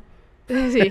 Creo que- Nosotros no mucho, pero... Yo, yo creo que sí. TikTok fue pandemia, vamos, 100%. Luego a lo mejor, pues eso, lo dejas un poco, porque ya el Instagram es de dónde vienes Sí. y tal. Y luego, pues creo que siempre lo he escuchado también de, de YouTube. Creo que si no subes muy a menudo, luego también algún, alguno que, que ha salido en, en pico, ¿no? Que era como muy top al principio, ahora ya no porque no subía. Entonces creo que TikTok también es un poco así, ¿no? De que tú puedes subir mucho y luego, pum, paras, te penaliza. Y eso a veces, ¿no? Pues crea un poco de... A Es, mí- es muy random lo que te viraliza, ¿eh? O sea, porque nosotros subimos un montón de contenido y de repente hay algo que se te ha hecho viral y no sabes por Sí. qué. Eso porque has escrito una palabra TikTok, yo- Y la gente te comenta y dice, va con V, va Una con vez, V. una vez puso Joan, eh, se me subtituló mal, no lo comprobé y ponía en plan, acabo de tomarme, no sé, me he tomado un poco de cafeína y en vez de cafeína se subtituló y puso, puso cocaína. pues ya está. Y, no, y se viralizó. Ah, Y, pero entonces, A por eso, tope. ¿no? O sea, ¿tú consideras que, que TikTok sería una buena. una Sí, buena yo creo que es, una buena herramienta y de hecho están, eh, nosotros ahora que estamos buscando perfiles de influencers para PB Studio y todo, eh, muchos salen de TikTok y lo saben derivar bien también a, a Instagram, obviamente. Claro. Es que eso yo creo que chicas, yo Eso es lo que yo creo que es importante, porque al final, si tú buscas crecer por crecer, Sí. TikTok es, es- una buena red social. Pero, Pero si tienes que crear la comunidad luego. Claro, si buscas crear tu marca personal, es que en TikTok realmente no. O sea, la plataforma no está diseñada para crear marca personal. A- en a cambio, nosotros nos pasa, En ¿eh? Instagram sí. O sea, nosotros vamos por la calle y si eh, a lo mejor le para un niño a Joan, que no- normalmente al final el público es más joven, el público a lo mejor que le sigue de YouTube y tal, pues como nuestra edad, a lo mejor 26, 30, 22, así. Pero a lo mejor de repente te llega un niño y te dice, tú eres el que está fuerte de TikTok y no se sabe tu nombre, no sabe qué haces, no sabe si eres cult- O sea, realmente no, no sabe Claro. quién eres. Le ha salido un par de veces, le llama la atención, pero Es como volumen, ¿no? O Es sea, como o sea, gen- me, sí. me refiero el, el TikTok te deriva quizás a Instagram, pero es como volumen de, Sí, de- de gente que gente. luego sí tienes que afianzarlo. Pero en manera. Reels pasa igual. O sea, Reels realmente si se te viraliza un Reels, eh, joder, te va a entrar mucha gente, te va a seguir mucha gente, pero es que luego tienes que fidelizarlo en historias Sí. y por otro tipo de, de vía, porque si no, esa gente, o sea, ¿cuánta gente hay que tiene un montón de seguidores porque se le ha viralizado un Reels, pero luego no tiene engagement? Bu- Bueno, Sí. mira, eh, esto es algo que, que a mí me, me pasa en YouTube. Yo YouTube, pues, l- bueno, siempre lo hago y siempre he dicho que es como mi, mi diario. Sí. Lo tengo a veces pues para tener las competis guardadas. Yo sé Sí. que YouTube no voy a vivir ni mucho menos. Pues subo shorts. Los shorts Sí. de esto. Pues ¿qué pasa? Los shorts se, ve Se que te viraliza esto, alguno. A lo mejor en 28 días hay más de 5.000 seguidores más. Y digo, Sí. y- pero es volumen. Pero porque está premiando eh, YouTube la Pero claro, luego eso no te, da, no te da nada. No. Es volumen que de, Claro. Claro. de- de seguidores que realmente, realmente, no. Exacto, eso no. es generar comunidad. No, eh, realmente no. Es ganar seguidores. Sí. a nivel económico no te, no No. te de esto. Y, y Marta, a- hay una pregunta que, que me gustaría que me respondieras. es, eh, eh, como mujer, Sí. ¿vale? Como mujer del fitness en este caso, eh, y, y ver todas las herramientas importantes que, que tiene esto, ¿cuáles consideras que son tus fuertes en este caso? Porque no es fácil hacer lo que, lo que hace. Entonces, ¿cuál crees que son tus, tus puntos fuertes? Eh, A nivel para, de... para dedicarte a esto. O sea, realmente hay gente que, por ejemplo, culturismo, pues yo eh, soy muy disciplinado, eh, o yo tengo facilidad con esto. Entonces, ¿cuál crees que son tus fuertes para poder llevar todo lo que llevas? A ver, la organización, que el Vale. otro día vino Sofía Maudos y dijo que ella estaba obsesionada con su agenda. Yo no tengo tanta obsesión a lo mejor con planificarlo todo tan al dedillo, pero Ujú. saber lo que tengo que hacer, la pizarra, tal, Vale. eh, organizarnos es lo más importante sin duda. Em, yo creo que la espontaneidad y la, eh, pues eso, la cercanía con el público es súper importante. Em, eh, a nivel de los dos también. Eh, o sea, creo que es muy positivo también. Nosotros, por ejemplo, éramos, o sea, como pareja no estábamos, eh, no lo habíamos hecho público, llevábamos dos años y no era pública. eh, y a partir de las competiciones ya fue como que se empezó a hacer público. Y eso también al final nos ha abierto un poco a eh, hacer otra parte, a lo mejor de, pues, no iba a decir del personaje, pero del contenido en sí. general, un poco más personal, un poco más cercana a la gente, enseñar esa parte tan, tan personal. Eh, o sea, eso, yo creo que pues la cercanía es súper importante. Y no sé qué decirte, o sea, como mujer, o sea, no sé si te refieres también a para hacia el público femenino, o sea, claro, como- sí, o sea, exacto. O sea, para. Claro, hay gente que, que nos estará viendo, nos estará escuchando. Sí. que realmente se van a sorprender porque es, eh, referente en este sector. No, te puedo asegurar que, No que- que en ese sentido sí. Incluso yo se lo decía a él eh, que para mí fue una sorpresa. O sea, y, y admiro porque sé, eh, aunque yo no supiera tu historia, pero yo sé que sois un equipo. O sea, a lo mejor Sí. la gente solo ve, ¿no? Pues Sí, ahí van. es una putada. y, y yo sé que hay un equipo que esto pues es como una mesa de dos patas, aunque sea un sueño. Entonces, eh, a mí me, me causa admiración. Entonces, como mujer, eh, para la gente, fe- eh, para el público femenino, pues, ¿cuál, cuál crees que es tu, tu baza, ¿no? Tu, tu punto fuerte también? no sé qué decirte, pero eh, posiblemente sea la comprensión y la paciencia también. O sea, no, no sé si eso responde muy bien a la pregunta, no, sí, pero por- bueno, es- eh, yo te lo decía por para que la gente pues tenga también y conozca un poco más a, a Marta, ¿no? En este sentido. O sea, em, no sé si te refieres también a eso, pero o sea, yo creo que como eh, chica es complicado estar dentro del mundo del fitness sin sufrir de los estereotipos que hay y de, hostia, joder, que estoy con un culturista. Eh, o sea, que yo en mi vida me hubiese imaginado estar con una persona así, ¿sabes? Eh, entonces, obviamente, yo creo que la comprensión y, y la y también valorar la disciplina en cualquier ámbito. O sea, es que seas quien seas, hagas lo que hagas, a nosotros nos pasa un montón. Pues al final a- conocemos a creadores de contenido que se dedican a otras cosas, pero valoramos mucho eh, la disciplina que tienen o la, yo que sé, la creatividad y todo esto. Pues igual en el culturismo. Al final, Claro. Valorar lo que hace cada uno, tener comprensión y, y seguir haciéndolo. No sé si... A mí me gustaría, como experta en saber crecer redes sociales, porque Sí. yo creo que habrá poca gente en España que a día de hoy sepa Sí. analizar también un contenido viral y sumarse a esa ola. Sí. ¿Qué consejo o consejos, si puedes dar varios, le darías a una persona que quiera crecer en redes sociales? Vale. Más allá del básico de sube contenido en TikTok. Ya. Ya, eso es. O sé tú mismo. Ya. Claro. Sí, eso, eso lo dice mucha gente. Eh, eh, a ver, yo lo que diría es que observen en las redes sociales qué está haciendo nuevo. Eh, por ejemplo, en las redes sociales ahora, Instagram ahora ha hecho un canal de difusión, dale caña al canal, al canal de difusión. Las redes sociales siempre que saquen una herramienta nueva van a intentar potenciarla. Al igual que ha pasado con Shorts de YouTube, la gente que ha sabido utilizar la herramienta de Shorts, porque YouTube ha sacado de nuevo, o sea, como nuevo eh, contenido en vertical, tío, es que a la ge- hay gente que está teniendo millones de seguidores en YouTube solamente subiendo contenido en vertical. Entonces, s- eh, inteligente, es aprende a o, o entiende o lee un poco por, por dónde van las cosas. Si por ejemplo ahora Twitch de repente se pone a sacar una herramienta de contenido en vertical, tío, dale caña a eso, ¿sabes? Porque eso te va a ayudar a crecer 100%. Entonces, leer entre líneas, sin duda, eh, las redes sociales para ver lo que está funcionando. O sea, yo me acuerdo cuando tú, por ejemplo, Fit Willy, hacíais contenido de humor, funcionaba de puta madre el contenido de humor y se viralizaron un montón de reels de contenido de humor. Y yo, porque yo no quería, pero si no lo hubiese puesto a hacer contenido de humor, ¿sabéis? Entonces, em, saber leer entre líneas en plan qué está funcionando, qué no está funcionando, quién está pegando y quién no está pegando. O sea, pues lo que os digo, las chicas estas de TikTok que están pegándolo un montón. Eh, tío, ¿qué hacen? ¿Cómo lo hacen? Es, Claro. Están subiendo blogs y lo están petando haciendo solamente blogs en vertical. Tío, pues eso está funcionando, vamos a hacer esto. Entonces, sobre todo leer entre líneas un poco.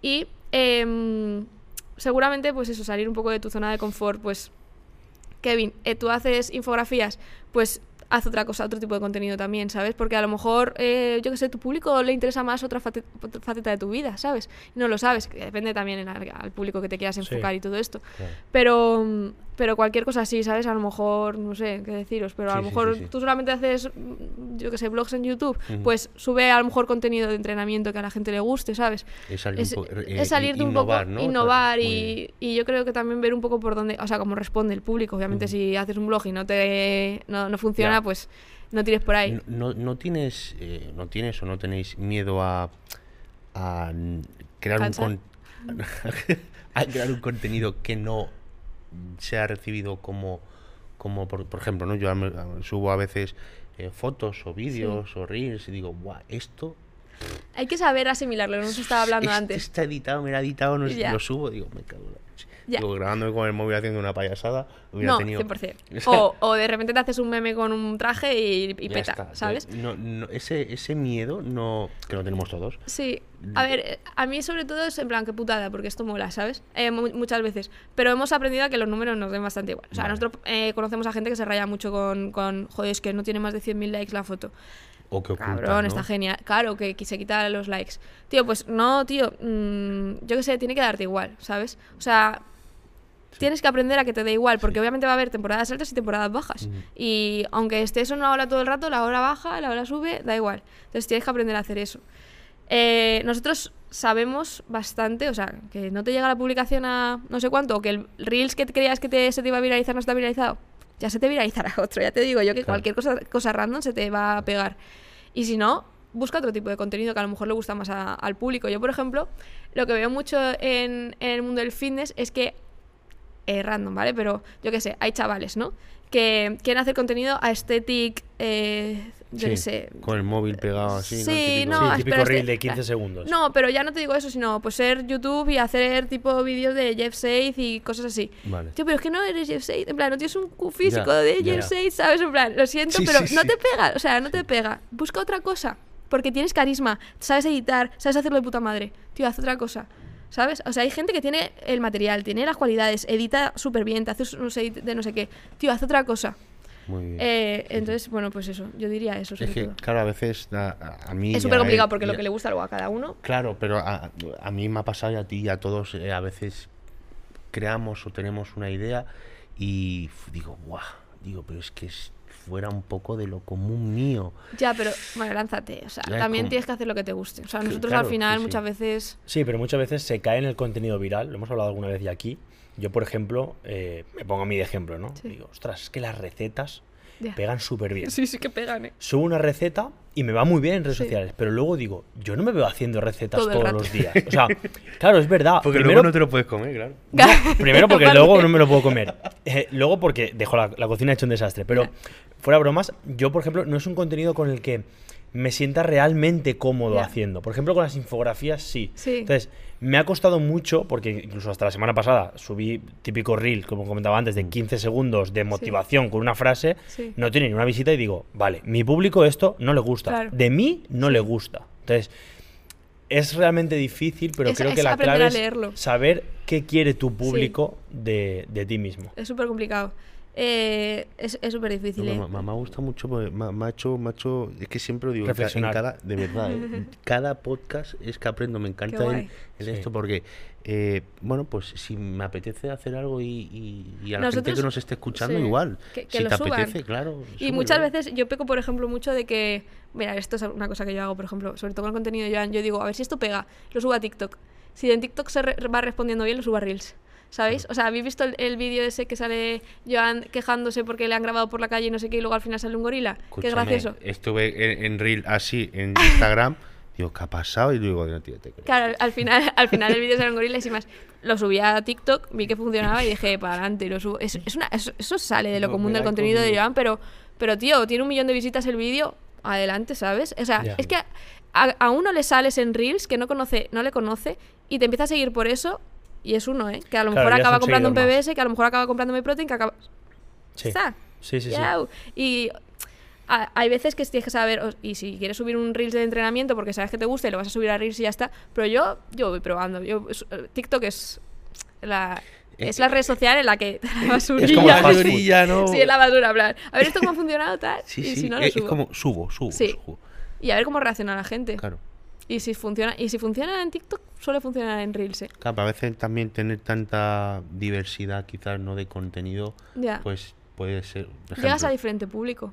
Ya, ya. O sea, yo lo pienso así. Sí, Es pero que tam- también es, es muy difícil. Yo, por ejemplo, digo, Buah, en YouTube.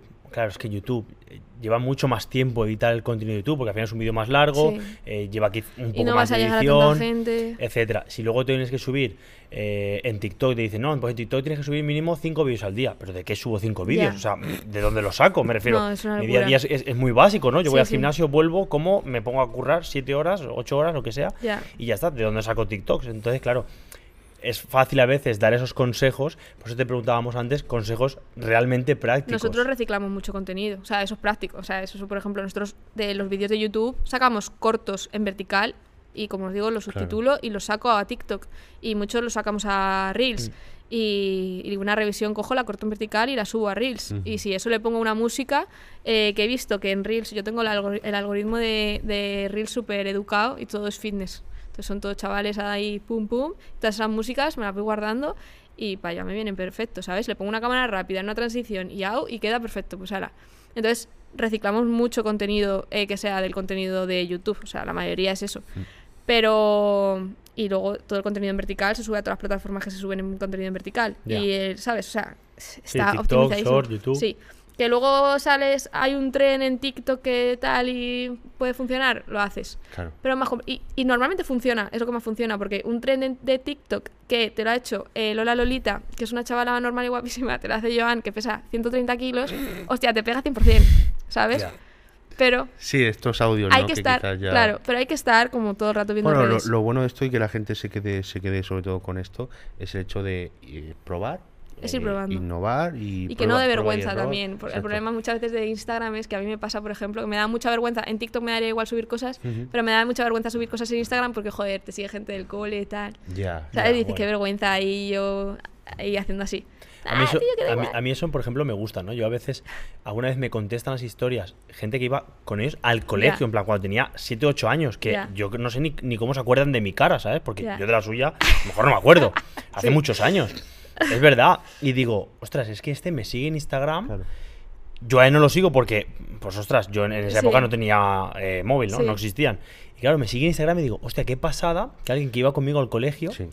Me sigue en Instagram, pero no por quién soy yo porque me conozca del colegio, No, por lo que haces. por lo que estoy subiendo. Sí, sí, es increíble. Y es que el fitness está en creciendo total. Mm. O sea, todo el mundo entrena, todo el mundo quiere saber de entrenamiento, todo el mundo quiere saber de nutrición. Mm. Está, o sea, estamos en el mejor punto ahora mismo. ¿Tú, tú con- si consideras que, igual que creo que hace poquito, porque mira, yo, eh, al- algo que hemos comentado de que nos gusta hablar de otras cosas fuera de. Yo en YouTube, aparte de ver pues a los cuatro, ¿no? Joan, tal, esto, eh, veo mucho Ibai, a Sí. Chocas, a- para Sí. desconectar un poco, ¿no? Y ahora ha salido una cosa de. mm, que Twitch eh, se ve menos viewers o que hay Sí. como un, bajón, lo dijo la Cristinini. ¿no? Bueno. ¿crees que en el fitness eh, aún queda mucho eh, en ascendente o llegará un momento que nos... A ver, te digo lo que pienso. eh, te digo lo que pienso. Re- realmente. Eh, hay un problema, creo. Y es que la gente está dejando de hacer contenido propio. Es decir, es- hay muchas reacciones, que está guay las reacciones, pero es que necesitamos creadores que hagan contenido propio para que existan esas reacciones. Entonces, eh, sabemos que las reacciones funcionan porque. Esto puede que me funen también. Eh, decir lo que piensas sin ningún tipo de filtro sobre otra persona va a funcionar siempre Sí. Joder, que se me salió yo, eh, este en la competición, tal, sale borrado. Te jode. Claro, si lo dices así, si lo digo yo así también me, me hago viral y tengo un montón de visitas en el vídeo de YouTube. Obviamente. Sí. Tío, pero necesitamos creadores que hagan contenido propio.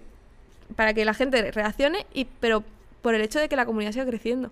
Entonces, joder, es complicado hacer contenido propio porque cuesta mucho, coño. Tienes que coger la cámara, tienes que grabarte, tienes que editarte, tienes que tal. Y más si no quieres contratar a un filmmaker, joder, que es que es caro también, ¿sabes? Sí. Y que esté todo el puto día contigo, porque lo que te digo, si vas solamente al gimnasio, entra contigo al gimnasio, sale del gimnasio, te ha grabado y eso y ya está, vale. Pero si quieres estar mostrando todo tu día, es complicado. Entonces, em, pues eso, es, es fácil caer en la reacción, está guay hacerlas, pero, eh, tío, Hay- necesitamos creadores que hagan contenido Claro. propio, sin duda. To- Entonces ahí, digamos, eh, consideras que puede haber un poquito, unos años más que podamos vi- vivir, creo que sí, vivir del fin. No, No, o incluso- cuento. o incluso- buen título, ¿eh? O incluso un buen nicho meterse en YouTube. Porque no, si hay- YouTube ahora está empezando, o sea, eh, los creadores lo que están haciendo es volver a YouTube. Si os dais cuenta, Claro. por ejemplo, Nilo Ojeda está volviendo a hacer contenido exclusivo de YouTube, que ya no son resubidos de Twitch.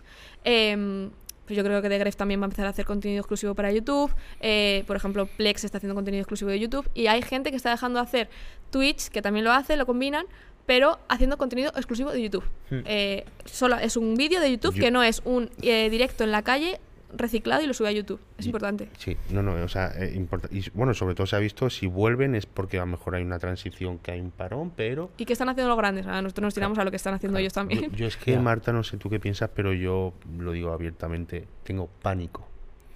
Pánico a que pues llegue un momento que quizás no se pueda vivir de esto. O sea, yo, yo ni mucho menos eh, genero lo que vosotros ni esto, pero bueno, considero que tengo esa libertad financiera, tranquilo, y trabajo cómodamente lo que me gusta. Y de verdad, tengo como una, creo cada año más, un poco esa, ese miedo, Pero esa... sobre todo porque hay mucha gente también. Antes era un Claro. poco más nicho y ahora sí que hay mucha gente. Yo creo que hay que diferenciarse y, o sea, también las asesorías, o sea, Joan y yo lo hablamos un montón. El fitness es uno de los pocos nichos en los que con pocos seguidores tú te puedes dedicar, Sí. o sea, puedes ganar mucho dinero. O sea, realmente se gana mucho Sí. dinero porque tú eres una influencer de moda y tienes 100k en Instagram y eh, lo que te puede pagar una marca, realmente una colaboración, no es lo que tú puedes ganar en asesorías. Es que en asesorías se gana dinero. y Entonces, es algo que creo que nunca dejaré. claro, es que es importante y seguir conte- subiendo contenido de pues entrenamiento, de nutrición, divulgativo, es importante para que la gente te quiera eh, contratar. Contratar. Eh, que si ca- acabará, no lo sé, pero si puedes, invierte dinerito. Plan, Echa la- echa- echa la primitiva. claro, O sea, mételo en sitio. Eh, tal. eh, eso que has comentado de, bueno, de, y, yo, ¿no? El tema de asesoramiento, de, de- de seguir en ello, porque es importante, porque en menos cantidad de seguidores puedes ganar eh, bastante dinero. Eh, ¿Vosotros habéis separado un poco esa marca personal o os gustaría sacar, pues en este caso PB Studio, del nombre De Joan. de Yuan? En algún momento que no tenga nada que ver, que Yuan cierre. Sí. Claro, es, es la idea, sobre todo, bueno, esto que él lo comente, si, si le invitáis que lo comente él más también, pues específicamente que lo están haciendo. Em, pero bueno, PB Studio hemos conseguido derivarlo un poco, estamos eh, derivando un poco el control ya, porque se nos estaba haciendo muy bola. O sea, hubo un momento en el que la el periodo de competiciones de Joan eh, lloradita, sí, día- lloradita día sí, día no, eh, pero porque la gestión estaba siendo muy complicada. O sea, de repente también, pues lo que os digo, al final es, de repente te llega la ola y vale, perfecto, pero es que no estás, tú no sabes hablar con proveedores, tú no sabes gestionar un Ya. centro logístico, tú no sabes eh, hacer una atención al cliente para el volumen de atención al cliente que tienes que hacer. O sea, y estábamos dos. Y porque se metió mi primo a, a trabajar en atención al cliente. porque tengo un primo como los tuyos, un poco así. no- Hostia, no, de no, claro, pero, pero si no, eh, es imposible. O sea, Claro. es imposible. Entonces, em, pues la idea ahora con esta nueva gestión es separar un poco el nombre también de, de Joan o de Marta, de, de- de eso de PB Studio. Sí que lo hemos conseguido hacer sobre todo con la parte de powerlifting, porque se ha separado eh, Joan del mundo del powerlifting y se sigue vendiendo muy bien material de powerlifting, porque el material es bueno literalmente y porque eh, pues también tenemos a RV, que nos da muy buena imagen con el power y todo esto. Em, pero, pero sí que la idea es separarlo, sobre todo porque al final sientes mucha presión a nivel competiciones. En plan, tío, te va a mal una competición. em, que no, que no vaya mal la empresa, ¿sabes? O sea, poder gestionarlo también pues con otras imágenes, con otras caras, ¿sabes? Que Ya. haya otras caras en, en las fotos de producto de la web, que haya otras caras en, en las redes sociales, Incluso que no solo sea él, que él esté a tope, porque obviamente siempre que podamos aprovecharlo se va a aprovechar, no somos Claro. tontos, pero que haya otra, otras, otras caras y otras marcas y otras imágenes que puedan eh, seguir eh, impulsando. Y, tío, salirse solamente del fitness, tío. Eh, si podemos, yo qué sé, salirnos al mundo del crossfit, que también se venden rodilleras, o se, ¿sabes? O salirte, claro, es que son mundos muy grandes. Claro, es que esa- eso es algo que hablábamos nosotros, ¿no? Que el mundo del, del- el sector del fitness, la gente lo, lo, que lo nosotros tiene... tenemos solamente, no- o sea, nosotros, no- no- me incluyo con vosotros, Mm, fitness es el nicho del culturismo, Sí. pero joder, que eso no es fitness, que es que No. está el powerlifting, que es que está el crossfit, que es que está el lifestyle, que hay No, no, ahora todo. una Está- Es que petada. al final es cualquier deporte, Sí, sí. realmente. Viene- fitness como tal es bienestar y salud. Todo lo Claro, que traiga claro. un bienestar y salud. Claro. bueno, pues Cualquier bien- persona bien- y bien- las chicas de yoga y todo eso y, sí, sí. es súper importante y al final el material de entrenamiento es material de entrenamiento y la ropa de entrenamiento ropa de entrenamiento que le puede valer a cualquiera. Entonces la idea es, aparte de pues eso, seguir sacando eh, ropa agresiva, con frases agresivas, con las que nos representa y todo esto, pues seguir sacando a lo mejor colecciones un poco más para todo el mundo o pues bueno. derivar un poco al público. Y comentando en el PB Studio, ¿quieres hacer la pregunta del ranking? Sí, sí. ¿El? Tenemos, tenemos una pregunta, ¿vale? Que queremos hacerla a todos los invitados Vale. para tener, pues, es como una especie de ranking, ¿vale? Sí. Como eh, la resistencia, ¿no? Que tiene. Exacto. Sí. Pero, Eh, pero no, es, no es tan parecida. ¿no? No, no. Nosotros eh, el ranking lo, lo queremos para que la gente entienda. Al final muchas veces se ve el dinero incluso que se puede ganar, ¿no? Cuando Sí. uno se compra un coche o, por ejemplo, pues, una casa, etcétera. Pero nosotros queremos mostrar un poco lo que cuesta llegar hasta ahí a nivel económico, es decir, a nivel de inversiones. Entonces, queremos preguntar, el ranking es la mayor inversión que has hecho tú en algo que tenga que ver eh, Nah, no con el sector del fitness. Porque no es mucho porque realmente el que invierte, o sea, al final la empresa es de Joan. Entonces, el que ha invertido pasta allí habrá sido él. Que también te digo, yo creo que como la empresa ha ido... mm, Sí, se ha ido sí, reinvirtiendo re- todo. Sí, se ha ido reinvirtiendo todo. Yo creo que le ha salido bastante bien la jugada. Pero a lo mejor yo la mayor inversión que haya sido ha sido la Sony, la que usamos para grabar, que la compré yo, que no sé cuánto fue, 4.000 euros o por ahí. Mm. Em, o el ordenador grande. ¿Se te ocurre algo? El gimnasio de casa, pero eso fuiste tú también. sí, bueno, es verdad, me compré una casa por el gimnasio. Pero, o sea, realmente la casa se compró por el gimnasio, que posiblemente sí que eso sea. Que, joder, eh, O sea, la casa la contaría. La casa por el gimnasio. sí, nosotros nos compramos la casa por el gimnasio. Hostia. No tío. nos compramos la casa porque fuera bonita, nos compramos la casa porque el, el gimnasio tenía muchos metros cuadrados. Ah. Tú no has estado en casa, tú podrías venir a casa. Bueno, podríais veniros un día si queréis. Yo ya que nos, van a cambiar el gimnasio y va a estar guay. a mí yo tengo que decir que la casa me parece eh, la casa de mis sueños perfecta. No, Pues no, o sea, lo, digo totalmente en serio. De hecho, cuando estuve en vuestra casa, Sí. os lo dije. de- me parece la casa de YouTube, ¿no? perfecta. o sea, me parece preciosa. Me parece increíble. Al margen del gimnasio, porque yo tengo que decir que es lo último que valoraría de tener en casa. Entonces la mayor. De verdad. Sí, para nosotros es, era importante. Es el gimnasio. No, La casa. la casa. claro, Porque verdad, realmente claro. el gimnasio, eh, Joan se trajo las máquinas de un proveedor de fuera, entonces eso lo la inversión fue él, las que estaban en la nave, luego nos llevamos a casa y ahora se han llevado todas y nos van a cambiar el gimnasio. Qué bueno. Eso va a estar muy guay. Vale. Cuando está y la casa, ¿se puede decir el rango? Sí, ¿no? Si no quieres decir el precio exacto, un rango, sí se puede. ¿Eh? O, o, o más Claro, de. entre, entre medio millón y 800.000. Bueno, pues Entre los dos. Se ha puesto la primera. Sí, no. Bueno, entre, Pero si claro, es entre es- los dos. Bueno, Pero- Dani, Dani like- Bueno, pero es que claro, sí, sí, sí, sí. O sea, No, mm, claro, es- pero que es que, pero es pero que no, no es- una casa malo, igual. Es una casa. Sí, sí, pero bueno, Pero pero, la, la casa- casa pero, realmente la ejemplo- compramos para la creación de contenido. O sea, literalmente nosotros sabíamos que a lo mejor no era la casa de nuestra vida, pero fue como, vale, pero sí que es la casa de nuestro momento. En plan, hay que se va a crear contenido. O sea, el gimnasio al final está hecho, eh, ahora que lo estamos poniendo bonito además, eh, para que los vídeos salga bonito, para que no haya música y no nos moleste el copyright Claro. de un gimnasio, para que pueda venir la gente que queramos a entrenar y que no haya nadie.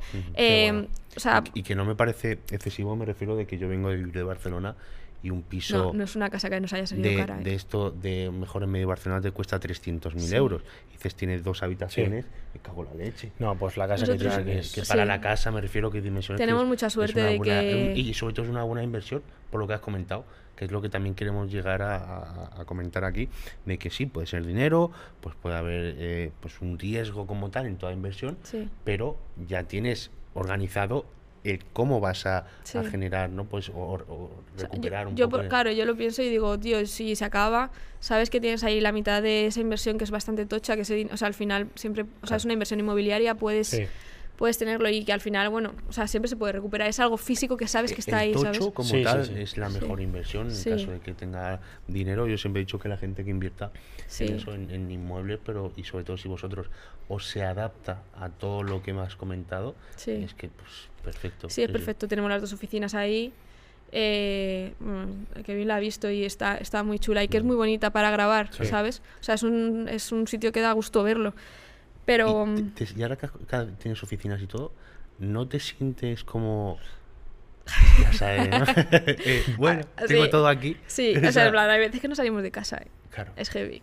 Claro. Pero bueno, pues por eso, eh, como te digo, me he apuntado a clases de, de pole dance y Qué estoy bueno, intentando tío. salir. no, no, bueno ver, te cabe una, una barra ¿no? Sí, pero el- Sí, es- pero si es- se la monta ya, ya no sale de casa. aparte, y, y porque el techo es falso. Es, las barras, yo tengo una barra de pole, pero no he podido ponerla porque eh, tienes que ponerla en un, fe- un techo. Vale, es firme, ¿no? Sí, que claro. O sea, es como que se. vale, claro. vale, vale, Entonces la- los techos son falsos. Sí, Sí, que lo pensé. o si sea, no acababas ahí también. Sí, 100%. Como un kebab dando vueltas en un salón. Sin duda. Pero. pero no. Qué bueno, ¿no? no Hostia, me- pues la verdad que tenemos, eh, tenemos bueno, yo ¿Qué, qué más ha dicho? O sea, ya por curiosidad. Eh, ¿Inversiones grandes? eh, Jordi dijo el, ¿qué dijo el gimnasio? Eh, En lo- sí, para, en pandemia. sí. Sí. Em, Jorge dijo el Su coche. gimnasio. el- Eh, no, no, el coche. el coche. Eh, y luego. eh, Sofía dijo las competiciones. Claro. O sea, porque. Claro, yo estaba a punto de deciros los viajes. pegó Pero... un viaje. Ella dijo que se gastó un viaje que luego no pudo ir. ¿Por qué fue? Eh, que fue el de Las Vegas. Sí, lo que fue sé. Ah. algo y se gastó. creo Creo, que- Pittsburgh y Nueva York yo creo que serían las cerca de los competiciones. 15.000, Eso- dijo, entre eso 10 sí. y 15.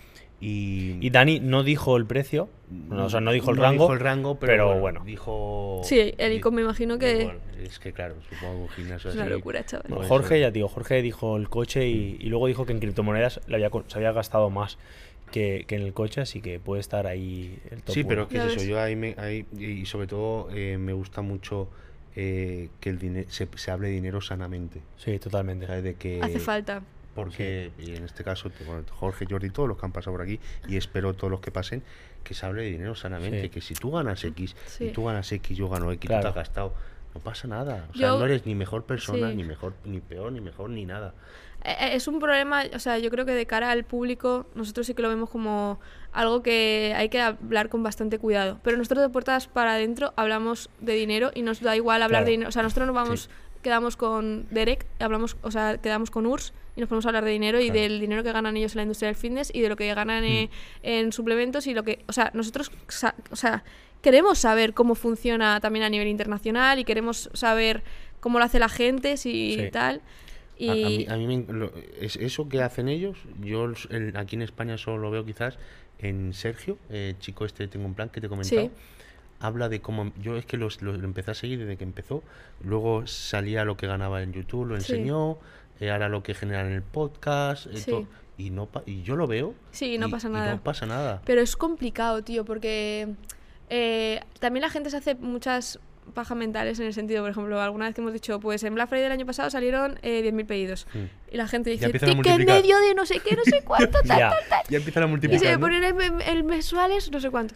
Pero por eso Eh, nosotros se están enterando de nada, Ya. porque no ves un duro luego, ¿sabes? De la empresa claro. realmente. Por eso nosotros aquí queremos que la gente Que vea todo. la parte empresarial que hay detrás de, de- de- de las personas que vengan ¿no? al podcast, Sí. que al final es muy importante porque sí que es verdad que en el sector empresarial como tal no hay tabú de hablar de dinero, no hay Ya. ningún problema. De hecho, es que es necesario hablar Sí. de dinero Porque tienes que saber, para lo saber que si te va mueve. bien o no. Exacto. Literalmente. Y en cambio, por ejemplo, en el fitness yo creo que se había creado como, como esa especie de tabú que hay realmente hoy en día en gran parte de la sociedad en España de hablar de dinero por el simple hecho de envidia. Pero el fitness es como muy complicado. Es que en el fitness a ver, somos muy garrulos.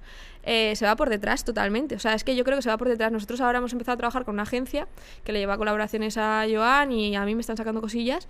Tío, es que se habla de dinero, se sabe, o sea, y se pide dinero y se pide mucho dinero y ya está. Tú ponte en el fin de a decir lo que cobra no sé quién eh, un fijo de suplementación. A ver lo que, piensa la gente de la mierda que estás haciendo y lo que se está cobrando. Claro, pues eso es lo que nosotros queremos. Eso es lo que piensa. hablar el de problema eso. es que te llega sin tú querer saberlo.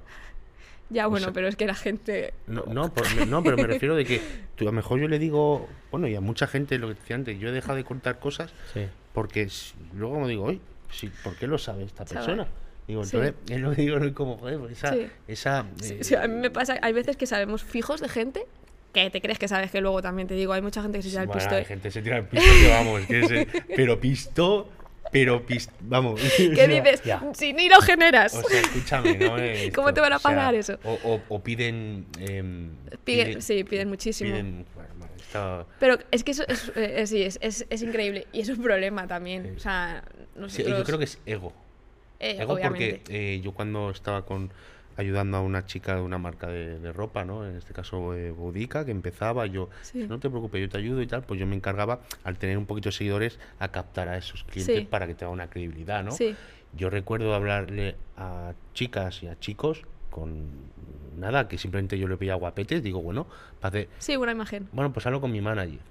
Yo, ¿cómo? No, pero, pero yo creo que en realidad, a ver, puede que algunos tengan manager, pero yo creo que en realidad mejor es su novia, ¿no? Es lo que te Pero su manager no, no, es, es el te- mismo. que solo que se cambia el, es- el escritorio de... es el, Sí, puede ser. es el pisto que hay, esa guá de, claro, Sí. por como hay gente que está aquí arriba, Sí. vale, bueno, pero tú estás aquí abajo, no pasa nada, ves trabajando poquito a poco y, y no, no tengas ese ego de, es que este, no, si no pasa nada, si Sí. generas menos, La gente, men- la gente lo tiene que coger como motivación. Julián y yo tenemos una relación, creo, extremadamente sana con el dinero. Sí. Yo, por ejemplo, eh, bueno, los dos sabemos cada mes literalmente lo que vamos ganando, nos lo vamos Sí. contando. Y obviamente él está por encima de mí, porque bueno, también tiene más trayectoria.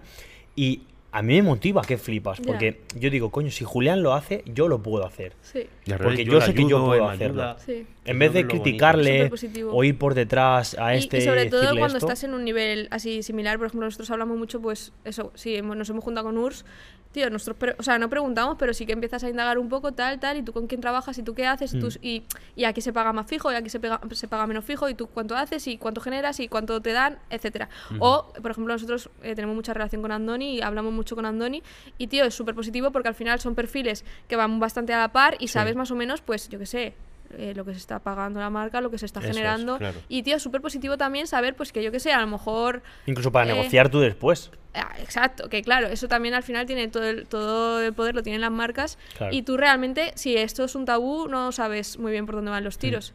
Uf, Y la peña flipas lo que tima.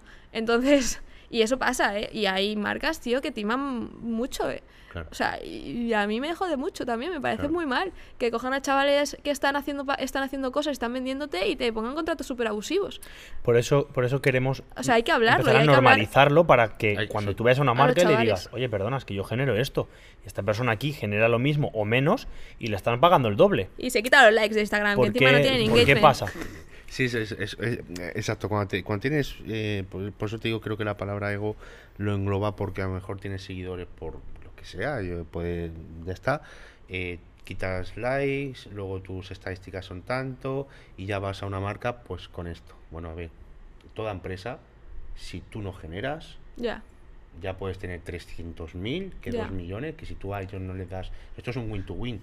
Sí. Aquí como... depende de cómo hayas hecho el contrato, también Sí. te digo, ¿eh? Porque hay, hay perfiles que han estado aquí y de repente desaparecen y, y tienen un contrato de dos años y, y están un año entero en plan, ¿sabes? Hostia. Ya, pero bueno, yo creo que también Ya, eso claro. porque se ha, Se ha se ha hecho mal fatal. el contrato, Sí. porque tú también tienes que gestionado tener a lo mejor unos mínimos Sí. o ciertas publicaciones al mes Sí. o contenido que tienes que subir. No, Sí. pero claro, pero para llegar a esto, ¿qué se tiene que hacer? Pues bueno, hablar de dinero Hablarlo, sí. sanamente, de verdad, sin envidia, sin, sin cosas así. Yo a mí es algo que siempre desde pequeño me han inculcado. Mi padre pues era empresario y esto, y me ha encantado hablar, pero porque a mí me, pues, Ya. me gusta, por ejemplo, de vosotros, por lo que he escuchado, ya te digo, me, me lleva a cosa, una de ellas es el de esto, y me encantaría pues eso, aspirar a él, en este caso, pues le gusta que yo lo, ya le ayude, él también me ayuda, y así. Esto es algo que, Sí. que por desgracia existe poquito, la verdad. Sí. Yo te soy sincero de que el Sí. fitness, el ayudar, El fitness le queda mucho todavía por desarrollarse, pero mucho. Y, y, eh, por suerte ya hay gente nueva, que yo creo que cons- considero que somos nosotros, Mm. Hay que quitar mucho polvo, mucha gente que, tose polvo. que- Bueno, yo creo que eso es tiempo. Al final, Sí, si 100%. realmente te gusta aportar valor, subir contenido, Sí. lo vas a hacer, Sí, 100%. sí. Y para acabar, eh, Marta, me gustaría que, digamos, mm, que todo este cambio que te ha pegado desde pandemia aquí, eh, me lo resumieras quizás pues un poquito, ¿no? De cómo, cómo son, qué sentimiento tienes, ¿no? En base a, a esa, ¿cómo es? Ese tsunami, ¿no? Ese tsunami que te ha Es que venido. yo- ¿Qué, qué emociones te, te, te florecen en este caso? Yo empecé diciendo que para mí que estaba siendo una ola, pero eh, acaba siendo un tsunami. O sea, o sea a mí bueno, la ¿eh? ola, sí. Resumen, de ola a- Nosotros al final, eh, yo creo que el boom, no solamente de la cuarentena, porque la cuarentena al final, sí, yo dejo mi trabajo como entrenadora, eh, me vengo aquí a vivir a Valencia, empezamos a grabar todo el rollo, pero el boom empieza en, 2020, en 2022 cuando eh, Joan decide dar el cambio al culturismo, nos vamos a vivir a Estados Unidos durante tres meses, eh, en una época además en la que veníamos de la pandemia, que era complicado viajar, que había que hacerse control eh, de, de coronavirus, que la gente no estaba viajando y ahí yo creo que lo petamos bastante. Los dos, porque yo empecé con mi canal de YouTube también a tope y, y él, el canal de YouTube, le, le explotó muchísimo. Entonces ahí empezó el boom, yo creo, en enero de, de 2022. Y, yo creo que hasta ahora estamos todavía un poco como aturdidos. Eh, compite, se hace profesional y lo malo o lo que ha pasado también ha sido que desde que se hizo profesional hasta la siguiente competición no ha habido como un parón. Nosotros no hemos sabido pararlo tampoco, porque yo también soy muy de hay que aprovechar el momento. O sea, eh, has competido, hemos estado subiendo vídeos diarios hasta que has competido, pero es que ahora la gente quiere ver lo que haces después de competir, lo Sí. gordo que te has puesto después de competir, eh, lo que has comido después de competir, etcétera. Y después de eso eh, nos vamos otra vez a Las Vegas, o sea, nos volvemos a ir a Estados Unidos, luego nos vamos otra vez a Las Vegas, al Mister Olimpia, mm, No un momento de- resistencia, Jordi, ba- pam, pam, pam, pam. No.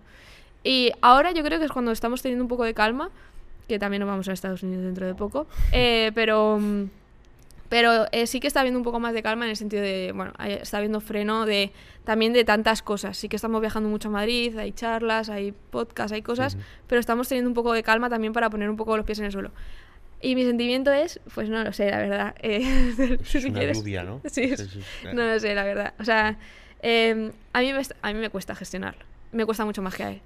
Eh, porque también al final, eh, yo creo que como a él le está pasando, eh, lo vive como un poco más orgánico todo. Yo al final lo vivo, pero lo veo. O sea, no sé cómo decirlo, pero lo veo como desde Sí, fuera. lo ves como en Sí. tercera persona. Y, y, joder, que me, o sea, me cuesta también, pues eso, eh, lo que os digo, sobre todo a mí lo que me cuesta es eh, salir a un restaurante y, y, pues eso, a lo mejor eh, no, pues Sí, que no, le- sí, que, que es increíble que le pidan fotos y sobre todo la gente que es súper maja. Yo soy la primera, siempre llevo pulseras para regalarle a la gente y intento ser simpática, pero es verdad que pues hay gente que no es, no es tan respetuosa y vienen a casa o, o pues a lo mejor estás en una... El otro día, por ejemplo, estaba en el hospital y, y, y está jodida yo ahí, que me creía que me había roto el codo y vino un padre, yo se apoyaba a Joan y vino un padre, ¿te puedes hacer una foto con hijo? Yo, Hostias. tío, señor, no es el momento. en. Es que- ¿Sabes? Pues hay, hay, hay partes en las que yo todavía no conecto. Neurona con neurona no. No hay, Ya. no hay conexión. Entonces, eh, a mí eso me está, me está costando bastante más. Sobre todo llevar ese boom de, a nivel social, Yo, ¿sabes? yo- yo creo que, por lo que cuentan resumidas, creo que las emociones en general es una montaña rusa. Sí, Hay cosas buenas, Son súper cosas frenéticas. malas, hay Sí. esto que me gusta más, esto. Sí. Entonces, como, sí. El otro día, por ejemplo, estuvimos el sábado en una charla de emprendedores, eh, estuvo Joana haciendo Sí, una charla y, y un montón de chavales jóvenes y me vinieron a mí a felicitar por el trabajo, porque al final gente que sabe lo que estás haciendo, Claro. se quiere dedicar a redes sociales, ver el trabajo y viene y te lo agradece y te lo felicita y yo, eufórica perdida. Pero llegas a casa y te da un bajón por cualquier otra cosa de un gilipollas que te ha puesto un comentario en YouTube. y, y luego te vuelve a soltar su bidón porque he venido aquí, me lo he pasado súper bien y qué mejor sois. Y mañana va bajón porque es todo el rato así. Ya. Entonces, estar constantemente como diciendo, venga, que no pasa nada, que esto es lo que hay, que es, eh, Eh, eso creo es que es, el precio de tal, sí. que yo no quiero pagarlo, tú lo te he dicho antes, digo yo paso, yo no quiero pagarlo. La, la Eh. la salud mental, ¿no? Que dicen que las redes Sí. sociales Sí. a veces están Sí. trastocando tanto, pero es por eso, porque, bueno, pues eh, a nivel psicológico, tantos altibajos, Sí. tantas emociones arriba, abajo, Sí. en la vida, vamos a decir, real, Sí. no existe. No, para nada. Claro, a ti Pero no te toca me la pasa a mí y os pasará a y vosotros. al día siguiente... ¿sabes? Claro, a vosotros seguro que os pasa. Hostia, hoy me han entrado dos clientes. Y mañana y, y he estado dos días sin que me entre ninguno. Exacto. O, o yo qué sé, o los likes. Es que es Todo. tan. eh, es- Sí. Sí. Yo estoy intentando empezar a como a estandarizar las emociones. O sea, el otro día también lo he escuchado en un podcast, ni en, ni en lo bueno apro- subirte el ánimo para luego en lo malo no hundirte. Porque cuando te sube la dopamina, ¿no? Hablaban de la dopamina, cuando te sube la dopamina por algo positivo, luego la bajada es peor. Entonces, cuando te venga algo muy bueno, que de normal te dé un pico de dopamina muy alto, intenta no tomártelo como algo muy bueno. En este sentido, por ejemplo, Buah, me han entrado cinco clientes, perfecto, me da absolutamente igual. Voy a trabajar, mañana otro día. Si mañana no entran, no pasa nada. Si mañana se van dos, no pasa nada. Me está costando, porque obviamente me está costando, porque Sí. al final yo vivo realmente de las asesorías puras y duras. Sí. Y si, por ejemplo, no me entra un cliente, pues. Pero, por ejemplo, en Live Pro, que es mi colaborador, si gano más o gano menos, estoy aprendiendo a que me dé, entre comillas, que me dé más Sí. igual. Sí, sí, y que sabes que hay meses mejores, hay meses peores. Eso es. Sabes que septiembre lo vas a petar en asesorías y sabes que en, en verano se te van a ir porque están de vacaciones. Mira, Joan, hoy veníamos en el coche y le eh, venía diciendo, tío, he descubierto mi lista de Spotify, eh, tengo todas las canciones, temazos que me encantan y estaba súper high est- hoy- ¿sabes? Y me dice, yo nunca escucho, para que veáis lo rayo que es, eh, yo nunca escucho eh, muchas canciones que me encantan seguidas, en plan, siempre tiene que haber alguna que no me guste entre medias porque no me gusta estar arriba siempre, siempre tiene que... No me quiero Qué acostumbrar bueno. a los altibajos. Es, es- es por... Sí, sí, sí, o sí, sea, sí. me refiero a eso, ¿sabéis? Claro. Yo no sé gestionar eso, yo, yo quiero estar high, Yo, ¿sabes? yo estoy intentando aprender, ¿eh? Claro. Yo estoy intentando aprender. El otro día, de hecho, se lo dije a, a Julián, le dije, tío, empieza a verte eh, vídeos de este estilo porque te van a Sí, venir muy, sí, muy sí. bien. Sí. Julián es una persona extremadamente estresada. Pero extremadamente, de hecho, muchas veces le digo, tío, o te relajas o te va a dar un Sí, infarto. yo se lo he notado, es quedar en el sitio". autoexigente. sí. Es extremadamente exigente y sobre todo muy perfeccionista en el trabajo. Yo también, pero yo, por ejemplo, sí que me sea mejor diferenciar más en, eh, por ejemplo, estoy con mi novia, voy a ver una película, voy a ver la película. Dejo el ordenador, intento no estar pendiente del móvil, aunque muchas veces me cuesta, de Sí. hecho me echa la bronca bastante. Pero, por ejemplo, si me voy a cenar con ella, me voy a cenar con ella y disfruto de ese momento. Sí. Ya luego si vuelvo a casa y tengo que trabajar, trabajar. Pero es muy importante y, y- y él espero que, que se ponga a trabajar un poco también en ello. Yo creo que la por gente, salud. La gente, exacto, eso es lo que yo creo que la gente también se tiene que quedar ahora con este concepto de que si quieres dedicarte o vivir del fitness, ¿no? En este caso, que, que tengas mm, buena, Sí. bu- buen coco, Buena que no solo te ejercites en, el, en el gimnasio, Sí.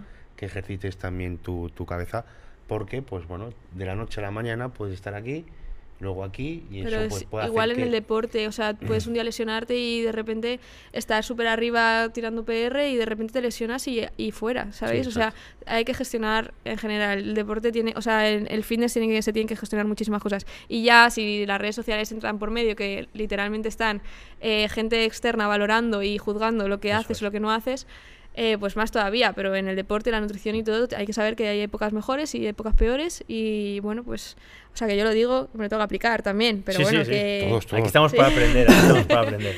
estamos todos jodidos aquí. Joder, vamos a llorar todos. Sí. Ahora nos vamos, ahora nos vamos. Bueno, pues yo por mi parte, eh, de, de nuevo decirte que muchísimas gracias. A Espero que a la vosotros. gente que nos haya escuchado y haya visto les haya gustado. Mm. Y vuelvo a decírtelo, que te lo diré todas las veces que, que haga falta, que la admiración es increíble Muchísimas gracias, por, por lo que te digo, porque es que ni mucho menos en mi caso es ese nivel y veo cómo, bueno, pues por decirlo así, cómo sobrevives ¿no? a, a Mm. ese, a ese tsunami y a mí me motiva porque decir, Sí. bueno, pues se puede, se puede seguir creciendo y, y- y, digamos ir, ir mejorando, ¿no? En, en Sí. este caso, poquito a poco. Así que yo por mi parte, pues eh, Muchísimas Sí. Gracias. Yo espero que la gente haya podido aprender, tanto a nivel mental como llevarlo bien, y también que vean la parte muchas veces mala o negativa que hay de las redes sociales, pero también que vean todo el trabajo que hay detrás, que yo creo que eres un claro ejemplo Sí. de trabajar 24/7 Sí. eh, literalmente. Así yo, que yo quiero decir que eh, espero que no haya sonado como muy negativo. Tampoco, o sea, la queja, soy consciente que la queja es desde el privilegio, que somos afortunados de lo que nos dedicamos a lo que nos gusta, Totalmente, de que, de que hacemos lo que nos gusta, que de verdad que esto tampoco quiero que sea como hostia, una queja tal. Em, y yo, por mi parte, quiero deciros que de verdad que está súper cómoda, que me caéis genial. Muchas gracias. que muchísimas gracias por invitarme y que, joder, que al final siempre soy como un poco la cara B que está por detrás y que me deis la voz también. Eh, lo valoro muchísimo y lo agradezco muchísimo. Así que nada, muchísimas gracias. Espero que os haya gustado y nada, nos, Nos vemos vemos, en el próximo en el siguiente episodio. Chao.